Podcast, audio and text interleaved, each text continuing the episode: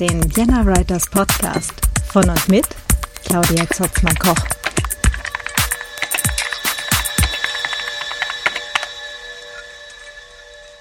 Hallo und herzlich willkommen zum Vienna Writers Podcast.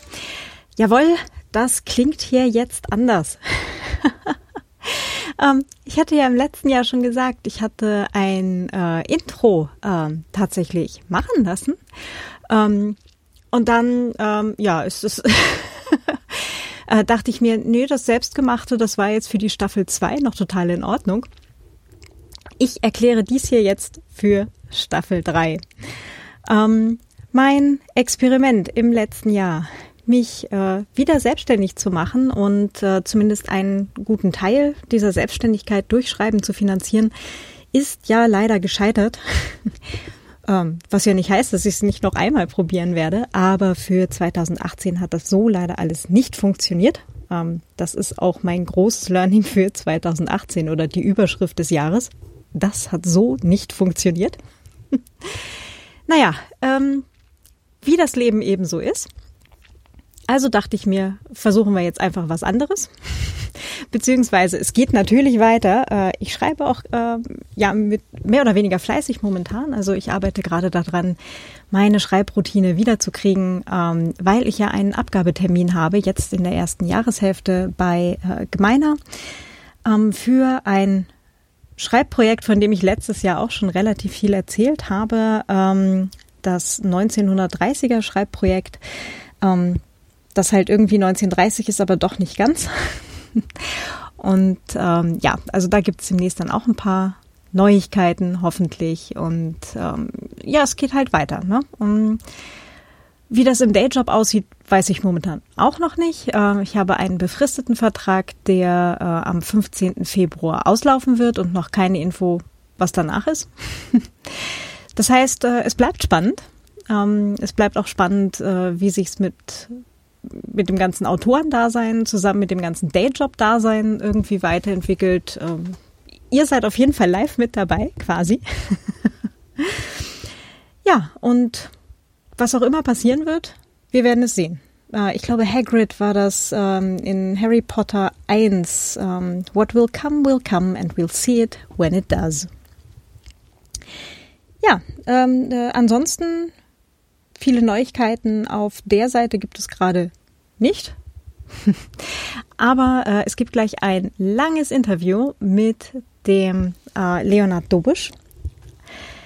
Ich verrate auch gar nicht unglaublich viel vorweg, äh, außer äh, dass er einen Vortrag gehalten hat auf der Ganzohr in Innsbruck.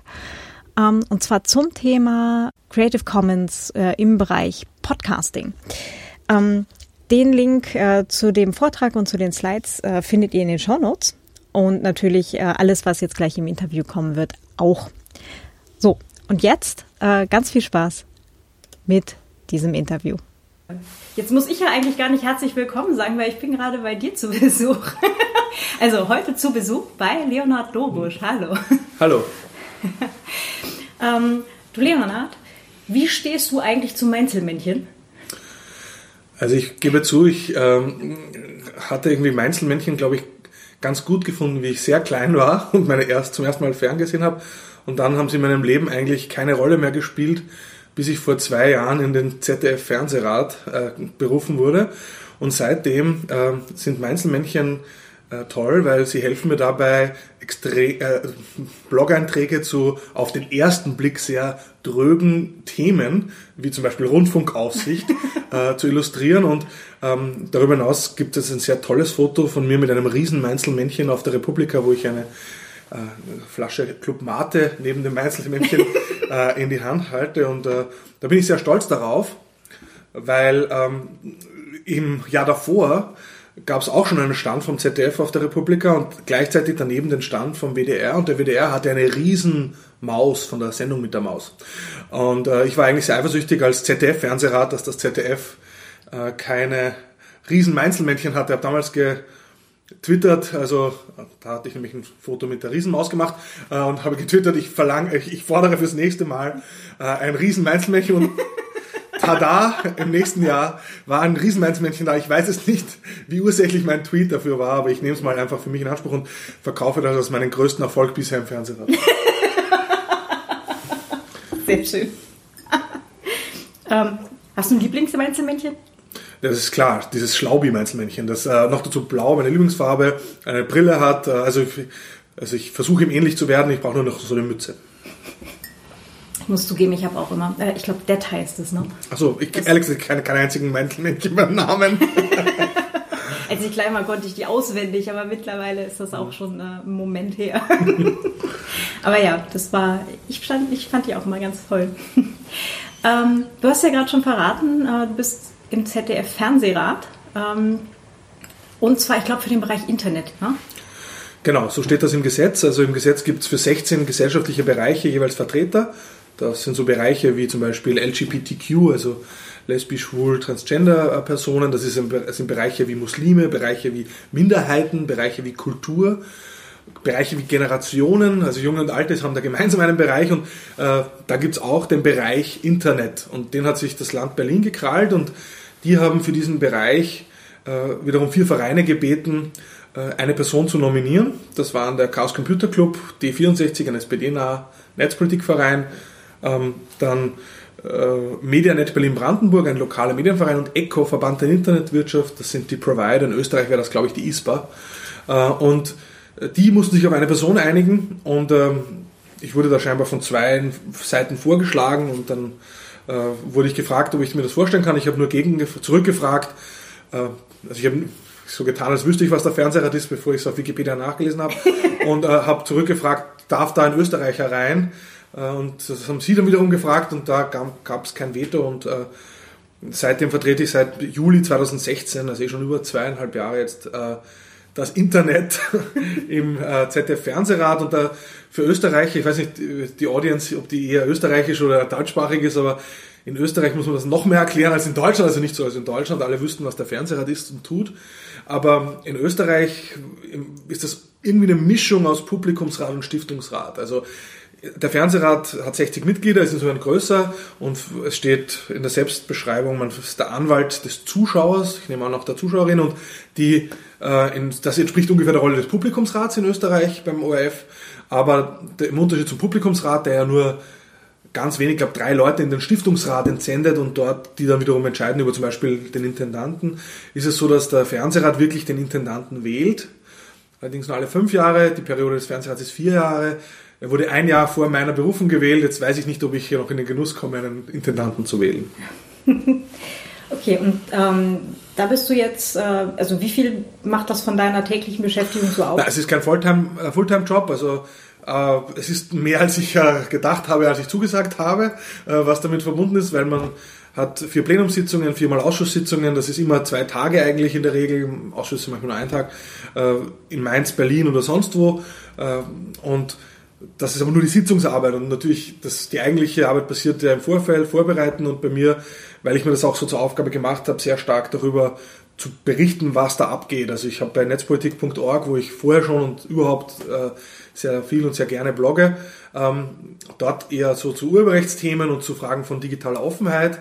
Aber weil ich da eben schon mal war und das eine gewisse Reichweite in Deutschland hat, habe ich dort eine Serie begonnen, Neues aus dem Fernsehrat. Die hat inzwischen 30 ähm, oder über 30 Einträge, wo ich mir halt zur Aufgabe gemacht habe, ein bisschen Transparenz in ein, eine sehr intransparente äh, Rundfunkaufsicht äh, und diese Gremien zu, zu bringen. Und äh, ich glaube, das ist auch was, was mir halbwegs gut gelungen ist. Äh, andere Dinge, wie das, äh, die, ich, die ich mir da wünsche, nämlich dass mehr öffentlich-rechtliche Inhalte unter offenen Lizenzen, unter Creative Commons Lizenzen veröffentlicht werden, da äh, beiße ich bislang noch äh, mir die Zähne dran aus, aber ja, mal schauen.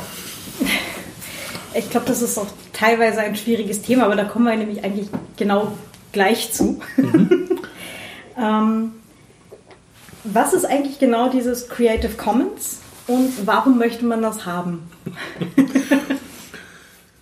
also ich würde sagen, die Ursprungsidee von Creative Commons ist jene, dass das Internet und digitale Technologien in einer Art und Weise Austausch von nicht nur also Wissen, aber auch allen möglichen Kulturgütern eigentlich ermöglichen, wie das vorher undenkbar war. Also eigentlich Distributionskosten fallen weg. Ich kann heute was ins Netz stellen und es ist unmittelbar auf der ganzen Welt verfügbar.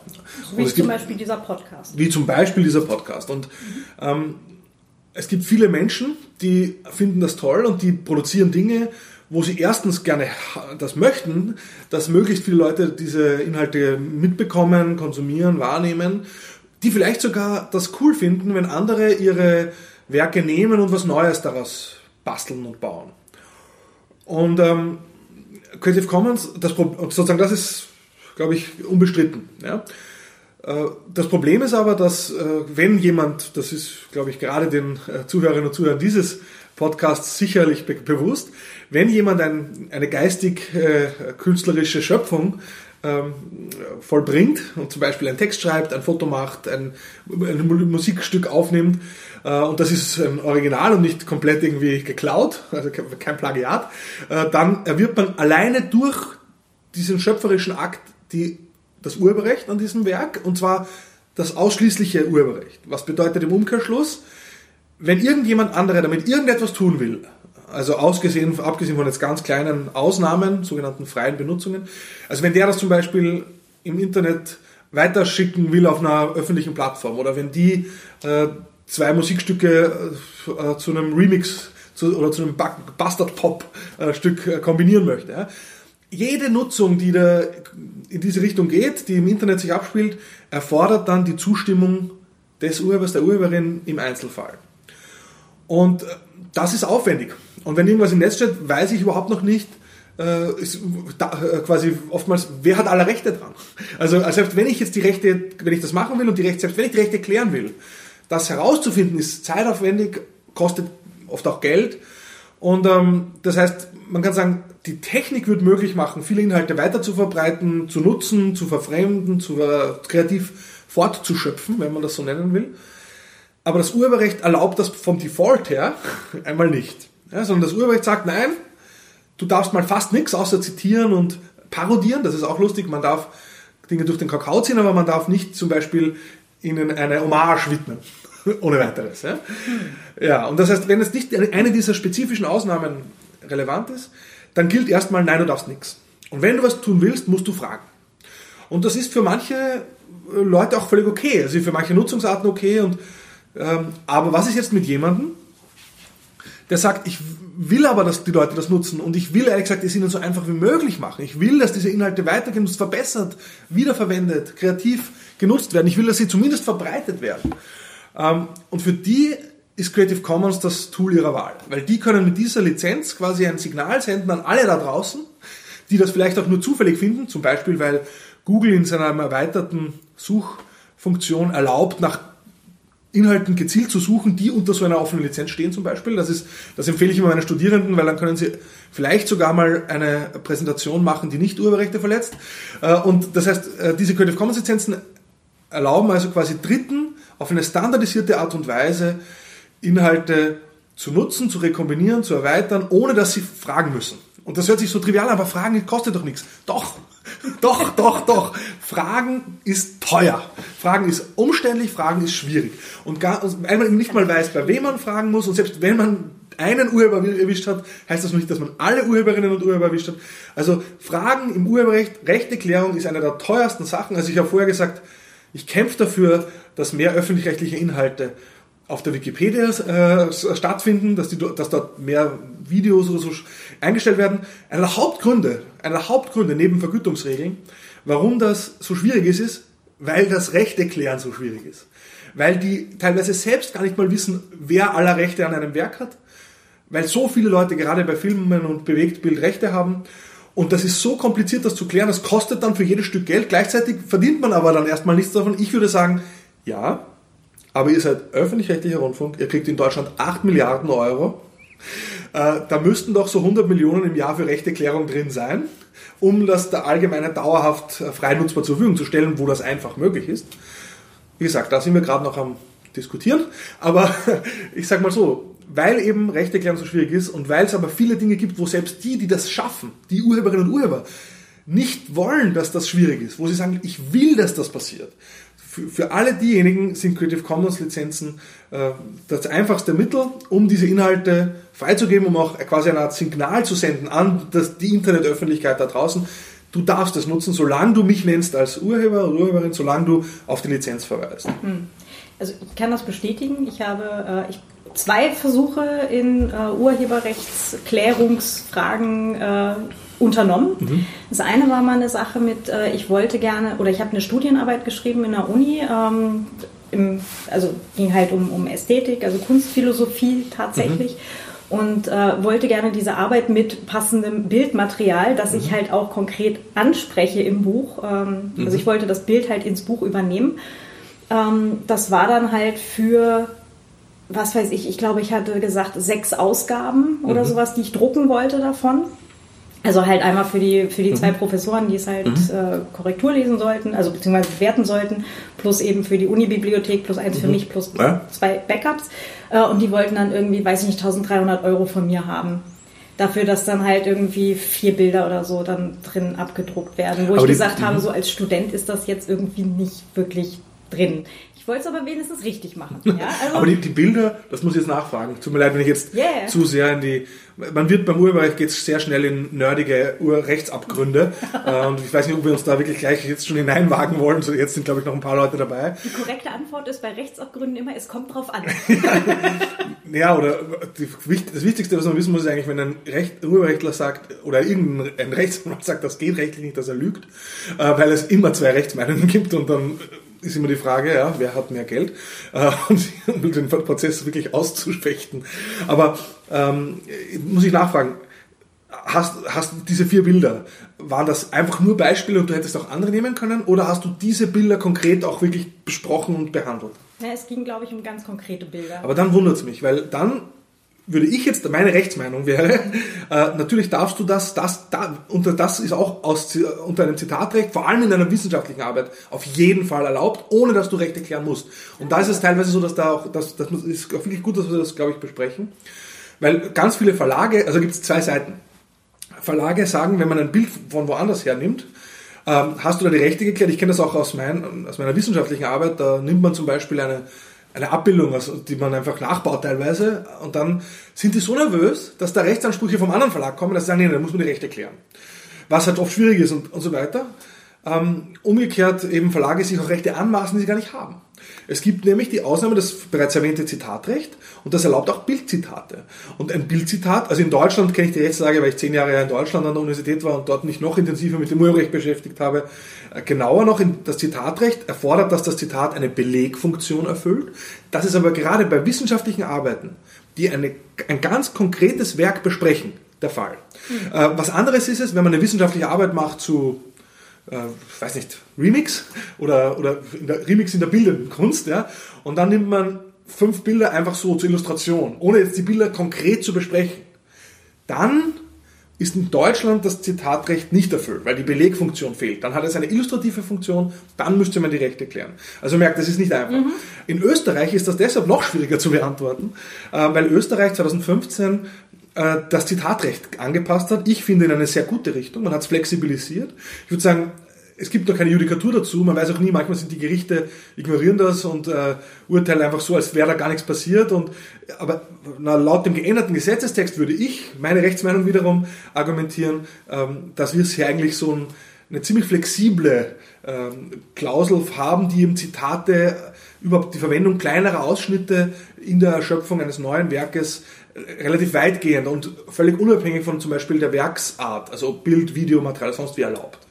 Das ist zum Beispiel auf jeden Fall fortschrittlicher als in Deutschland, mhm. aber es gibt, weil das eben so eine kurz, äh, also her ist, dass es diese Änderung gab, noch keine Rechtsprechung dazu. Ja, okay. Ja.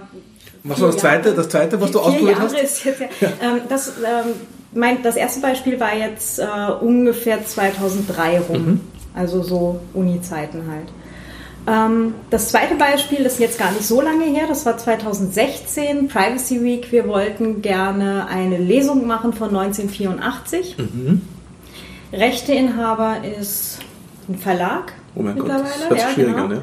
Genau, und das nächste, äh, der Übersetzer ist noch nicht 70 Jahre tot. Mhm. Das heißt, ähm, es war also abgesehen davon, wir hätten gesagt, okay, wir haben sogar ein Budget und würden dafür halt keine Ahnung, was sie haben wollen, ja, ähm, dann halt auch hinlegen dafür, dass wir da eben einmal so eine Stunde lang eine Lesung machen können. Es ist daran gescheitert, dass dieser Verlag sich nie zurückgemeldet hat. ich glaube, ich, ich, bin mir nicht sicher, ich glaube, es war Ulstein, ich weiß es aber gerade nicht. Mhm. Ich suche ich es nochmal raus, wer es war. Nee, klar, weil da, warum, melden, warum melden sie sich nicht? Gibt es nichts zu verdienen? Da ist klar, da kommt kein Umsatz rum. Alleine die Rechtsabteilung damit zu beschäftigen, kostet mehr, als äh, dann, was ihr überhaupt in der Lage wärt zu zahlen. Im schlimmsten Fall sagen sie nein. Genau. Und das wäre halt eigentlich thematisch total passend gewesen, ja. Mhm. Und äh, ich glaube, wo ist es jetzt? In Russland ist die englische Version mittlerweile, glaube ich, sogar ähm, gemeinfrei geworden. Mhm. Ähm, wo wir gesagt haben, na gut, vielleicht kriegen wir ja den Snowden dazu, dass er uns mal kurz aus 1984 was vorliest und wir streamen es dann live oder so. Aber ja, aber das ist natürlich das Problem, weißt, äh, also das ist leider so leicht ist das mit der Umgehung nicht. Weil wenn dann der Livestream sich wiederum an eine österreichische Öffentlichkeit wendet, dann ist das österreichische Urheberrecht einschlägig, egal ob der, das in Russland liest. Das heißt, mit eurem Livestream hättet ihr genau dasselbe Rechteklärungsproblem. Also Snowden in Russland vorlesen lassen ist zwar herzig, aber hilft euch rechtlich nicht. Ich dachte, wir hätten eine Lösung gefunden. Ja, mit den Workarounds ist es nicht so einfach. Aber Creative Commons äh, ist einfach zum Beispiel eben so ein guter Workaround. Also es gibt auch Leute, die sagen, Creative Commons ist eigentlich so ein bisschen ein Patch für ein kaputtes Urheberrecht. Äh, ich würde sagen, leider ja, es stimmt für manche Probleme, ja, vor allem wenn es um Werke geht, die neu geschaffen werden und vor allem für Werke, wo zum Beispiel die Verwertungsfragen geklärt sind. Also Creative Commons ist, wird, findet am meisten Verwendung zum Beispiel im Bildungsbereich, wo man sagt, dass äh, Lehrkräfte oder auch Hochschullehrende ohnehin äh, Lehr- und Lernunterlagen gerne, die machen das in ihrer Arbeitszeit, die verdienen damit gar kein Geld ähm, wenn Sie das aber schon ins Netz stellen, dann macht es total Sinn, dass man dann eine offene Lizenz ver verwendet, weil fünf Jahre später äh, gibt es vielleicht einen Lehrer oder Lehrerin, die findet die Didaktik gut, aber die Daten sind veraltet, dann kann die das nehmen, updaten und auch wieder ins Netz stellen und im besten Fall kann derselbe, dieselbe Person das dann weiterverwenden, die das ursprünglich mal erstellt hat. Also das wären genauso Win-Win-Win-Beispiele, ähm, wo Creative Commons eben äh, sinnvoll sein kann es gibt verschiedene Lizenzen, muss man da dazu sagen. Es gibt manche, die sind restriktiver. Was, was man tun darf, die, das umstrittenste Modul ist das Modul, das sozusagen vieles erlaubt, solange es nicht kommerziell ist. Ähm, Magst du ja? vielleicht gerade mal diese verschiedenen ja. äh, Level von Creative Commons ja. kurz erklären? Also Creative Commons ist modular aufgebaut. Es sind vier Module. Ein Modul, das ist immer, das ist sozusagen das Pflichtmodul, wenn man so will.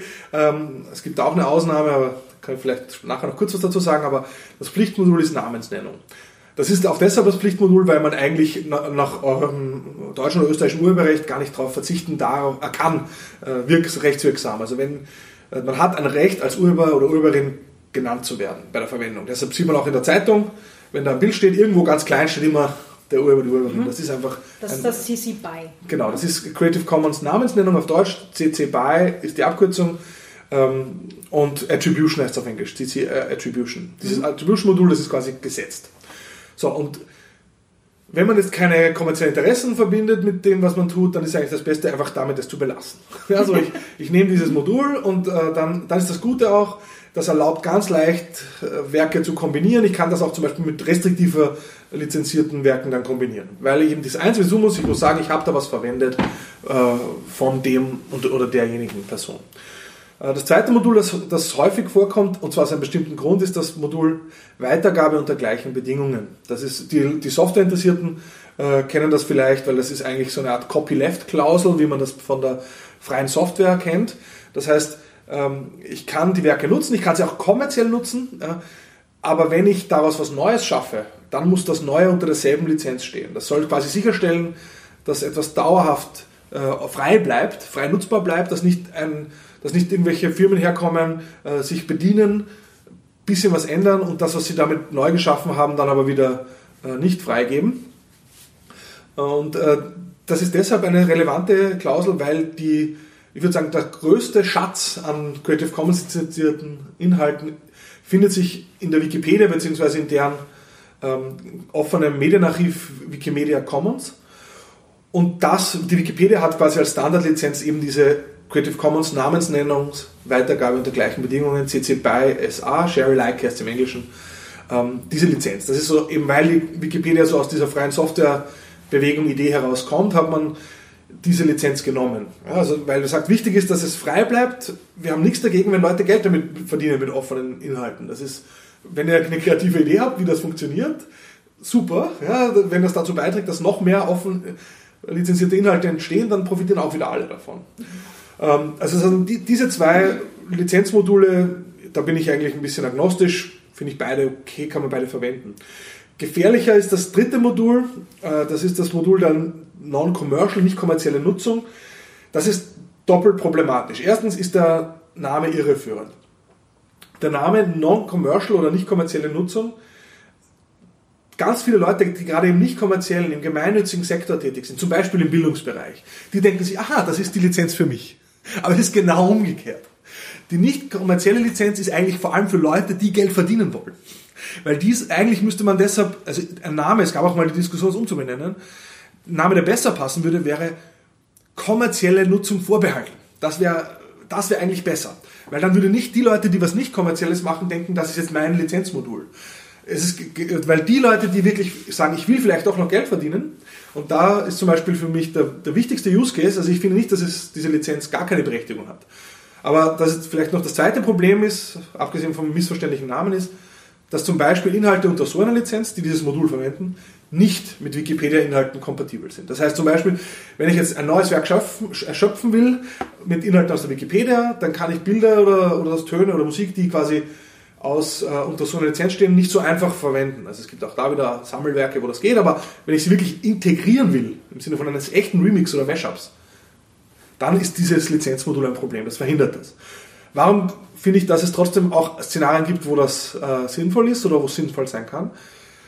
Das hat mit Verwertungsgesellschaften zu tun und vor allem würde ich sagen im Musikbereich, wo sich Creative Commons teilweise eh noch sehr schwer tut, ist eigentlich das Non-Commercial-Modul seit einer EU-Rechtsänderung vor ein paar Jahren äh, sinnvoll, weil das kann zum Beispiel für eine Band, die eben durchaus ist keine große Band, die verdient nicht viel Geld, aber die kriegen im Jahr zum Beispiel in Deutschland 800.000 Euro GEMA-Ausschüttung, in Österreich AKM oder so. Ja? Und eine Non-Commercial-Lizenz für Inhalte wäre mit sowas, zumindest meiner Rechtsmeinung nach, kompatibel.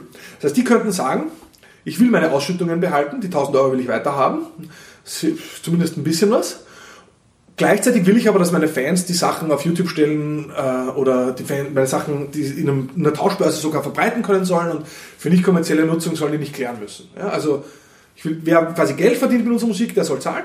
Aber wer kein Geld verdient und wer es einfach so nutzen will für nicht kommerzielle Zwecke in Vereinen, die sollen es nutzen dürfen. Und dafür ist zum Beispiel so eine NC-Lizenz dann schon sinnvoll, weil eine andere, die anderen Lizenzen, die sind mit dieser äh, Ausschüttung von, äh, von Urheberrechts äh, Collecting Societies, also von den Verwertungsgesellschaften, nicht ohne weiteres kompatibel. Ja, und ein viertes Modul, das will ich fast gar nicht erwähnen, Non-Derivatives, das äh, keine abgeleiteten Werke zulässt. Also das ist sozusagen wirklich ein, eine sehr strenge Einschränkung. Äh, ich, ich habe, also ich, die einzige Begründung, die mir erzählt wurde, warum es sinnvoll sein könnte, äh, aber selbst die ist nur so halb überzeugend, ist, dass Leute gibt, naja, ich mache eine Anleitung, eine Bastelanleitung für irgendwas oder irgendwas zu bauen.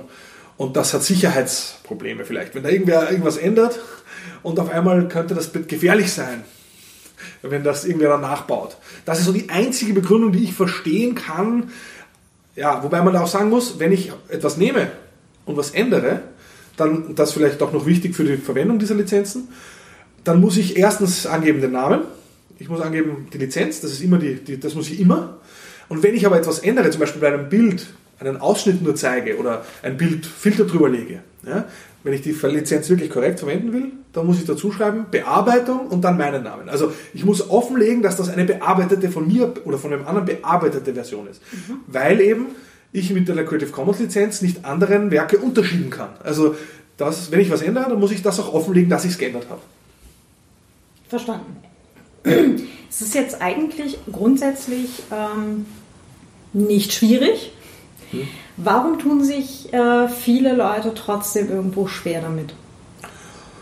Ist es so ähm, die, die Angst von, äh, also ich, lass mich anders formulieren. Es gibt äh, Autorinnen, Autoren, ähm, die ihre Bücher tatsächlich ähm, in erster Linie Creative, unter Creative Commons Lizenz veröffentlichen. Ähm, ich glaube, The Martian war ja jetzt eins, was zuerst unter Creative Commons rausgekommen ist, bevor es dann halt ein Verlag tatsächlich aufgekauft hat. Und ähm, Cory Doctorow Cory Doctorow, genau, der hat ja auch einen Großteil äh, der Bücher, ich glaube die letzten jetzt nicht mehr, ne, weil sie jetzt mhm. bei, bei, irgendwelchen Verlagen rauskommen, aber die ersten mhm. zig Bücher, es waren ja doch relativ viele, ja, eigentlich alle unter Creative Commons erstmal rausgekommen. Ähm, erfahrungsgemäß wissen wir, die Menschen können davon trotzdem leben. Ich würde umgekehrt sagen, die wenigsten Leute können von Büchern leben. Also können die, die, von, die, die Creative Commons Bücher veröffentlichen, auch nicht davon leben. das ist korrekt. die Kolleginnen und Kollegen, die jetzt äh, natürlich äh, hauptberuflich Autorinnen und Autoren sind, ähm, die haben dann natürlich die anderen Modelle eben mit äh, Urheberrecht und Verlagsveröffentlichung und so weiter, wo man ja die Rechte nicht mehr selber hat, sondern an Verlage und an Verwertungsgesellschaften weitergibt. Und das ist dann halt eigentlich äh, auch wieder ein Beispiel aus meinem Leben. Ähm, ich wurde kürzlich darauf hingewiesen, ah, diese Deadline für äh, AKM-Ausschüttung, Dingens, äh, der, wie heißt Litera Mechaner. Litera Mechaner, genau. Die kommt jetzt demnächst. Ich muss da noch äh, schnell was eintragen, dass das für, für das letzte Jahr. Hast du das eh auch schon gemacht? Ich da so, nein. Warum nicht? ich also, weil ich die Rechte an, meinem, an meinen Werken gerne bei mir hätte und nicht möchte, dass jemand damit Geld eintreiben geht bei wem anders. Das ist so, so dieses Zöllner-Problem. Ja, aber dafür, dafür muss ich sagen, also ich bin teilweise ein Kritiker von diesen Wertungsgesellschaften, aber nicht so sehr als Institution, im Gegenteil. Ich finde das schon okay, ja? also das, diese, diesen kollektiven Gedanken. Äh, das ist auch was, was eben die Schwächeren eigentlich ein bisschen schützt, wenn man es gut umsetzt. Und ähm, ich glaube, das ist auch für manche urheberrechtliche Fragen die Lösung und nicht das mhm. Problem. Mhm. Warum ich, wenn ich kritisch bin, dann deshalb, weil die teilweise sich äh, gerade in so Urheberrechtsreformdebatten sehr stark auf die Seite schlagen von, von einer kleinen Minderheit, von sehr, sehr reichen Kreativen, die sehr viel kriegen. Ja? Und Urheberrechtsmärkte sind ja sehr ungleich. Die sind ungleicher wie normale Märkte. Es gibt da Studien, die eben zeigen, zum Beispiel vom Kollegen Martin Kretschmann, äh, Kretschmer aus Glasgow ist er jetzt, äh, die zeigen sehr schön, während quasi so die, die, die Ungleichverteilung der Löhne in der allgemeinen Wirtschaft auch nicht besonders gleich verteilt ist, ja, aber die ist immer noch halb so ungleich verteilt wie Urheberrechtsmärkten. Ja, es ist einfach so, es gibt die Superstar-Autoren, also Daniel Kehlmann, der kann nicht nur davon leben, der wird reich mit seinen Büchern. So, aber dann gibt's ganz viele, die, die, die äh, dann gibt's ein paar noch, die können gerade mehr schlecht als recht davon leben und die große Mehrheit, die kann überhaupt nicht davon leben. Das ist bei, ich würde sagen, im, im Bereich von Literatur besonders ausgeprägt, das ist aber auch Musik genauso. Das ist diese äh, quasi Verteilungskurve, diese sehr starke Ungleichverteilung, die findet man in Urheberrechtsmärkten traditionell. Und äh, diese Leute, die sehr viel verdienen, die haben in diesen Verwertungsgesellschaften auch einen überproportionalen Einfluss. Das führt dann auch dazu, dass die zum Beispiel bei der deutschen GEMA, dass überhaupt nur Leute mitbestimmen dürfen, die Mindestumsätze erreichen. Das sind dann einflussreichere Mitglieder. Ja. Das Zweite ist, dass in manchen Verwertungsgesellschaften nicht nur die Urheberinnen und Urheber drin sitzen, sondern auch äh, zum Beispiel, und das war in Deutschland jetzt jahrzehntelang, jetzt, äh, jahrelang auch vor Gericht ein Streit, ob Verlage auch Ausschüttungen von der VG Wort, also dem deutschen Pendant zu Litera Mechana, bekommen sollen, bis es ein höchstrichtliches Urteil, also ein EU-Urteil gab, das gesagt hat, nein, das ist nicht okay. Wenn die, wenn die Autorinnen und Autoren zustimmen, dass die Verlage was kriegen, fein. Aber dass man standardisiert Geld aus der VG Wort-Ausschüttung an die Verlage gibt, das ist nicht okay. Bis heute weinen die und sagen, äh, wir müssen, wir brauchen eine Gesetzesänderung, damit wir wieder per Gesetz quasi automatisch die Hälfte ungefähr kriegen von den Ausschüttungen. Äh, das spaltet auch ganz stark rein in die äh, Mitgliedschaft der VG Wortautoren und Autorinnen. Da werden teilweise lassen sich auch prominentere Autorinnen und Autoren äh, vor den Karren der Verlage spannen, die sagen, oh, der Verlag ist existenzbedroht, wenn wir nicht diesen Anteil weiter bekommen. Ich will nicht sagen, dass das für manche Verlage sogar stimmt. Es gibt wahrscheinlich wirklich ein paar Verlage, die so prekär arbeiten, dass sie auf diese Ausschüttung angewiesen sind und dass sie gleichzeitig ihre Autorinnen und Autoren nicht dazu bringen können, ihnen das äh, quasi zuzugestehen. Aber dass man das deshalb zur Regel macht, finde ich problematisch. Aber um zurückzukommen auf das Beispiel, was du gesagt hast, du willst deine Rechte nicht abtreten. Also mit der Verwertungsgesellschaft habe ich da weniger ein Problem wie mit den Verlagsverträgen. Also die Verwertungsgesellschaft die erlaubt, die, die hebt sowieso das Geld ein. Und wenn du es nicht bekommst, bekommt es ein anderer. Also das heißt, ich würde sagen, äh, das heißt, ich, ich finde ehrlich gesagt, finde es falsch, dass du darauf verzichtest. Ich finde, du schreibst, ich, ich sage zum Beispiel, es gibt so 10 Pixel und ich blogge sehr viel über Netzpolitik. Mein größter Anteil, den ich von Horge Wort bekomme, ist für meine 20, 30 Netzpolitik-Blog-Einträge im Jahr, da kriege ich glaube ich auch so 500 Euro oder so im Jahr. Das ist gar nicht mal so wenig. Ich meine, 500 Euro im Jahr, aber es Mehr ist... als ich äh, für manche Bücher gekriegt habe. Genau, weil, weil natürlich Netzpolitik eine große Reichweite hat und klar. diese Zählpixel dann viel bringen. Ich habe da null schlechtes Gewissen. Ich sage noch ein Be- Beispiel, warum ich eben finde, dass die auch Teil der Lösung sein können oder sogar schon mal waren. Es ist ja nicht so, dass man, dass wir jetzt mit dem Internet zum ersten Mal Probleme mit dem Urheberrecht haben. Ich würde sagen, wir haben zum ersten Mal Probleme mit dem Urheberrecht, die so weitreichend sind, dass alle betroffen sind davon in unserer Gesellschaft. Weil wenn, wer heute im Netz sich medienkompetent verhält, verletzt das Urheberrecht. Punkt. Weil er ständig Inhalte online stellt, an denen er nicht die Rechte hat. Das ist eine Musik, die im Hintergrund läuft, das ist ein Bild, das irgendwo auf dem Foto mit drauf ist. Das ist, kann teilweise in Ländern sein, dass man die Panoramafreiheit verletzt, zum Beispiel wenn man in Frankreich den Eiffelturm bei Nacht fotografiert. Also das sind so Dinge, äh, da verletzt man halt das Urheberrecht, auch, auch wenn man es gar nicht will. Da, Aber, da, ja. ab, zu, zum Thema Bild nur jetzt ganz kurz eingeworfen, da gab es einen Talk auf der Privacy Week dazu zum Ja. Thema Bildrechte. Äh, ich verlinke den dann in den Show Notes, also so zum Thema Eiffelturm bei Nacht und Genau. man darf äh, das äh, 100 Wasserhaus äh, nur von der, vom öffentlichen Grund aus fotografieren und auch nur ohne Hilfsmittel. Also Stativ ist schon nicht mehr. Ne? Und all möglichen. Das ist die Frage, ob das in Österreich und Deutschland gleich ist. Nee, das ist ja genau das Schöne. nicht. Es ist nämlich nicht gleich.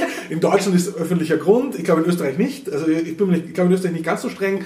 Aber ja, das ist genau. Also es ist und das finde ich schrecklich. Das ist nämlich genau das, was dann die Leute, das ist nämlich aus einem anderen Grund noch viel sch- schlimmer. Ich meine, ich glaube, äh, den Begriff Chilling-Effekt, äh, den habt ihr sicher schon öfter mal behandelt. Ja? Chilling-Effekt, was heißt das? Dass, dass aus Angst, das Falsche zu tun, die Leute gar nichts tun. Das kennt man aus dem Datenschutz, dass, wenn die Leute das Gefühl haben, sie werden überwacht, sagen sie Dinge nicht, die sie sonst sagen würden. Das, das gibt es aber auch im Urheberrecht, dass Leute äh, Werke nicht machen, wie du zum Beispiel. Du hast die Bilder nicht in deine Arbeit reingetan, weil du Angst hattest, das Urheberrecht zu verletzen, obwohl du es gedurft hättest. Und äh, das ist halt ganz oft äh, der Fall. Und das finde ich schrecklich, wenn da Leute kreativ, schöpferisch was machen und das nicht tun, teilweise sogar aus falscher Angst, nur wegen dieser, wegen einem Urheberrecht, das so, das so restriktiv ist, dass einfach diese, dass ständig Leute Ängste haben, abgemahnt zu werden, das ist in Deutschland noch schlimmer wie in Österreich, ja, und, Ja. Äh, und so. Also das ist, das ist, glaube ich, wirklich äh, ein Problem. Und ähm, um jetzt darauf zurückzukommen, warum Verwertungsgesellschaften da vielleicht auch sogar Teil der Lösung und nicht Teil des Problems sind. äh, In der Vergangenheit gab es das eben auch schon öfter, immer wieder. Neue Technik, neues Problem. Also das war in der Vergangenheit so das beste Beispiel halt zuerst mal Einführung von Möglichkeiten auch für im Ha- Hausgebrauch Tonaufnahmen herzustellen, also Tonbänder. Da waren die ganz äh, nervös mal. Da gab es Ideen, ich meine, heute denkt man sich, ja klar, äh, Registrierungspflicht für Leute, die Tonbandaufzeichnungsgeräte kaufen. Ja, damit man dann weiß, ob die nicht als Dinge aus dem Radio mitschneiden und dann verbreiten, obwohl sie es gar nicht dürfen. Ja, das war, da war, war, war echt in der Diskussion. Das hat damals die GEMA, war die Überlegung, da musste man noch registrieren, wer diese Dinge kauft. Dann gab es die Diskussion natürlich noch viel stärker, wie dann Kassettenrekorder aufkamen und jeder auf einmal alles mitschneiden konnte in toller Qualität aus dem Radio. Also das weiß heute vielleicht die jüngeren Leute nicht mehr, aber im Radio waren die Sender besonders beliebt, wo die Moderatorinnen und Moderatoren nicht reingesprochen haben in die Songs, damit man sie gut mitschneiden konnte. So. Aber das hat natürlich das hat natürlich das, die Existenz der Musikindustrie bedroht, wie man sich vorstellen kann, also dass da mitgeschnitten wurde. Äh, und äh, hat es natürlich nicht, aber was, ich, äh, was hat man getan? Da war halt dann schon so, dass man gesagt hat, na gut, wir können jetzt versuchen, weiß nicht, äh, das straf zu verfolgen, wenn da Kassetten mitgeschnitten wird und dann werden die vielleicht noch am Schulhof getauscht. Oder Ich wollte gerade sagen, also wie wäre ich sonst in meiner, in meiner Kindheit und Jugend an, an äh, meine Kassettensammlung gekommen? Ja, ich glaub- ganz ernsthaft. Aber deshalb bist du auch jetzt beim Chaos Computer Club und so in so zweifelhaftem Umfeld, weil du schon Wegen- damals, Wegen meiner Nena-Kaufkassette, die ich in meiner Schultüte hatte. weil du damals schon Raubmord kopiert hast, ja? Ja, genau. Und äh, äh, quasi um diesen äh, und das was das Schöne, was man dann in den 80ern geschafft hat, ist, man hat dieses Raubmordkopieren legalisiert, eigentlich damals, ja, indem man gesagt hat, okay, Deal, ihr dürft das, also wir verbieten das gar nicht mehr. Es ist jetzt legal, es gibt eine Ausnahme, die sogenannte Privatkopie-Ausnahme. Und dafür sammeln wir Geld ein, und zwar beim Verka Verkauf der Leerkassetten oder später Leer-CDs. Bis heute wird da viel drüber gestritten, Festplattenabgabe. Festplattenabgabe. Ja da gibt's ja, da gab es in Österreich heftige Diskussion dazu. Ich finde auch, dass das nicht mehr ganz zeitgemäß ist, eine Festplattenabgabe, aber ich bin nicht gegen jede Form der Pauschalvergütung. Also ich bin eigentlich ein großer Fan von so einer Lösung, die sagt, okay, wir erlauben bestimmte Dinge, die einfach Kreativität oder einfach Alltagspraktiken kriminalisieren, die erlauben wir und dafür gibt es irgendwo an einem anderen Ort eine pauschale Vergütung, die das abdeckt.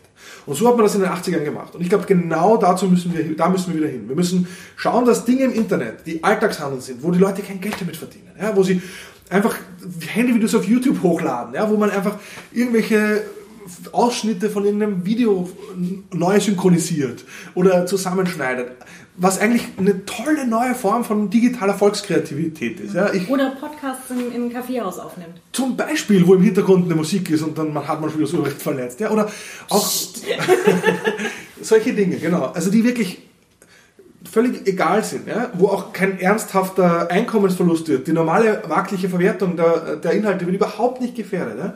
Gleichzeitig, das ist das Gegenargument, immer ist dann immer, ja, aber Google.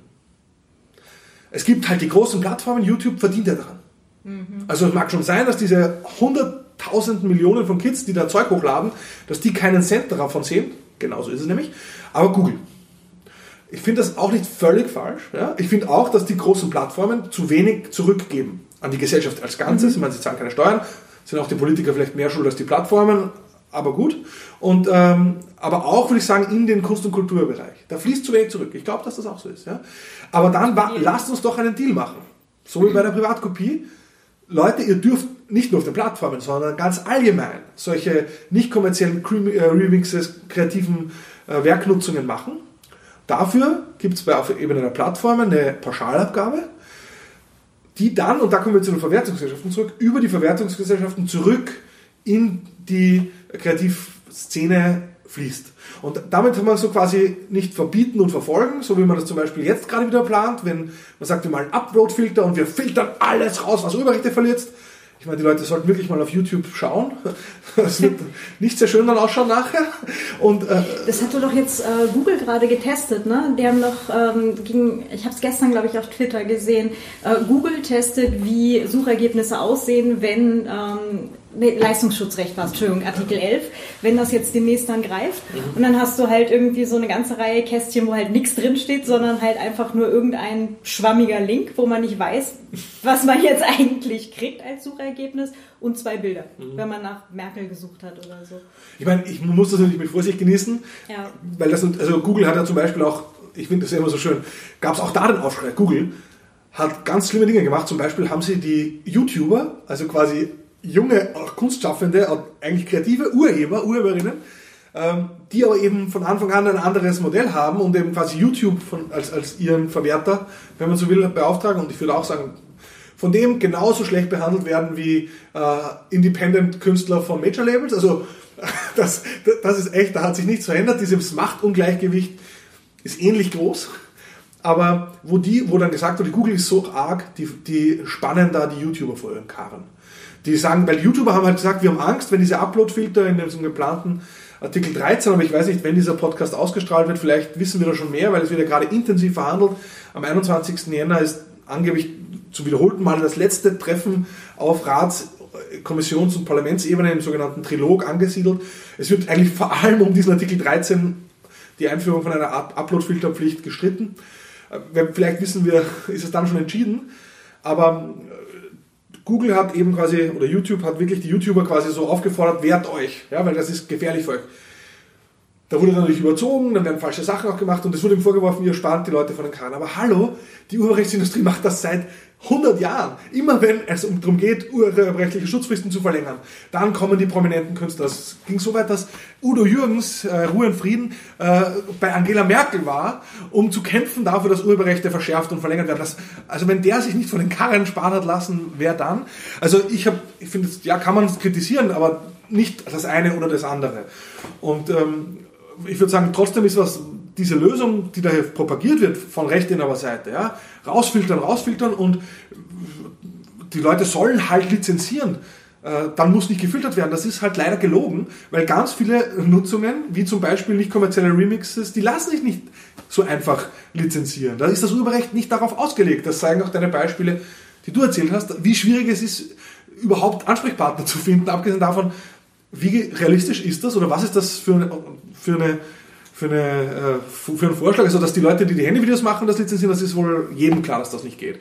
Aber auch die Plattformen, die wissen, die wissen doch auch nicht automatisch, noch dazu bei Veränderungen, ja, das, das ist nicht klärbar. Das sind Bagatellnutzungen. Und dafür brauche ich eine Ausnahme, die das erlaubt und dann von mir aus eine Vergütung von den Plattformen dafür einhebt, die damit Geld verdienen. Hm. Ähm, jetzt habe ich gerade einen, jetzt habe ich gerade einen Denkknoten. Bis eben gerade hat das in meinem Kopf noch Sinn gemacht. Das ist super. ähm, wir waren, genau, apropos ähm, Upload-Filter, da gab es auch schon Folgen mit der Julia Reda, die ja äh, bei den Trilog-Verhandlungen in Personam genau, ja. dabei ist. Äh, die verlinke ich sehr gerne in den Show Notes. Ähm, da wurde ja dann auch gesagt, die Leute, die sich jetzt gegen Artikel 13 äh, aussprechen, das wären ja alles äh, nur Leute, die von Google geschickt wurden. Das sind alles Agenten von Google, war dann so die, ähm, äh, ja, das, äh, das Bild, was äh, sich bei den Politikern in Brüssel wohl durchgesetzt hat. Also ja, das ist, die, das ist eben genau. Und das ist auch so, hä? Erstens mal würde ich sagen, ein Schelm, wer so denkt. Also wirklich die, dieser Vorwurf, äh, aber das ist natürlich das, was funktioniert. Das ist das, womit sie zum Beispiel ähm, dieses Google als Feindbild aufbauen. Und, das ist, und ich bin da selber immer total zwiegespalten. Weil natürlich bereitet mir die Plattformmacht von Google Sorgen. Natürlich muss man die einfangen. Aber die, die fange ich nicht ein, indem ich quasi äh, allen anderen äh, schwieriger mache, Inhalte, kreative Inhalte zu erstellen und zu teilen. Also das ist sicher nicht die Lösung des Problems.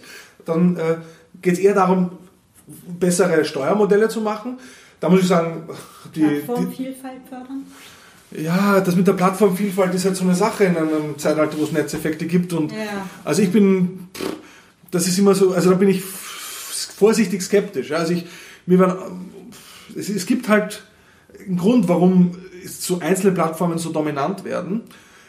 Plattformvielfalt fördern in einer Hinsicht äh, gibt es gibt wahrscheinlich schon Mittel, zum Beispiel ein soziales Netzwerk soll kein anderes kaufen dürfen. Also, dass Facebook auch noch Instagram und WhatsApp kaufen durfte, das ist ein richtiges Problem. Hm. Ja, also das finde ich, sollte man, das eine moderne äh, wettbewerbsrechtliche oder Antitrust, wie man so äh, Kartellgesetzgebung, die müsste darauf achten, dass einfach nicht Netzwerke, die schon stark sind, noch andere Netzwerke, die stark wachsen, kaufen können und dann noch dazu wiederum die Daten zusammenschalten. Das ist ein echtes Problem aus Datenschutzgründen, aber es ist ein Problem aus Marktbeherrschungsgründen. Das ist ein, in ganz vielen Hinsicht schwierig. Es wird auch nichts daran ändern, dass es einfach in ganz vielen dieser Online-Angebote, Plattformen durch Netzwerkeffekte eben die Plattform ist für den einzelnen Nutzer dann besser, wenn alle, wenn je, je mehr andere Nutzer auf derselben Plattform sind. Äh, ich glaube, das wird sich kaum, kaum verhindern lassen. Ich sage immer, der Vorteil wäre, weil das so ist, kann man diese Sache aber auch gut, äh, gut regulieren. Man muss halt machen. Mhm. Also um ein anderes Beispiel zu bringen, Airbnb zum Beispiel. Ja? Äh, ich bin jetzt nicht total gegen Airbnb. Man muss halt anschauen, äh, verschärft die, die Miethöhe oder die, die Probleme, die man hat mit, mit teuren Wohnkosten in manchen Gegenden noch über Gebühr. Da muss man, glaube ich, hart dazwischen gehen. Aber zum Beispiel, dass man die reguliert, ist eigentlich einfach. Weil es gibt einen Ansprechpartner. Und warum sollen die nicht auch einfach irgendwelche zum Beispiel Übernachtungsgebühren einheben? Das können die ganz einfach. Die müssen es nur in ihr doofes Formular schreiben, fertig. Und die heben sowieso Geld ein, also fertig. Die, also das finde ich ist eigentlich, kann man, und mit Google und Facebook und YouTube ist es ähnlich. Ich meine, das sind ganz klar erkennbare Pla Plattformen und die kann man regulieren. Das hat man in Deutschland auch gezeigt. Ich, ich, ich weiß nicht, vielleicht ist das die erste Schritt der Regulierung, dass man zweifelhafte Sachen macht, wie in Deutschland dieses Netzwerkdurchsetzungsgesetz das auch nicht hundertprozentig gelungen ist. Ich finde es aber auch nicht so Nein. schlimm. Ich finde es auch nicht so schlimm. Ja, also es ist, es ist jetzt nicht das, der Untergang. Also Artikel 13, wenn der durchgeht, so wie er derzeit diskutiert wird, das ist wirklich schlimm. Das ist ein Problem. Das, das macht Netzkultur wirklich, am, kann das echt gefährden.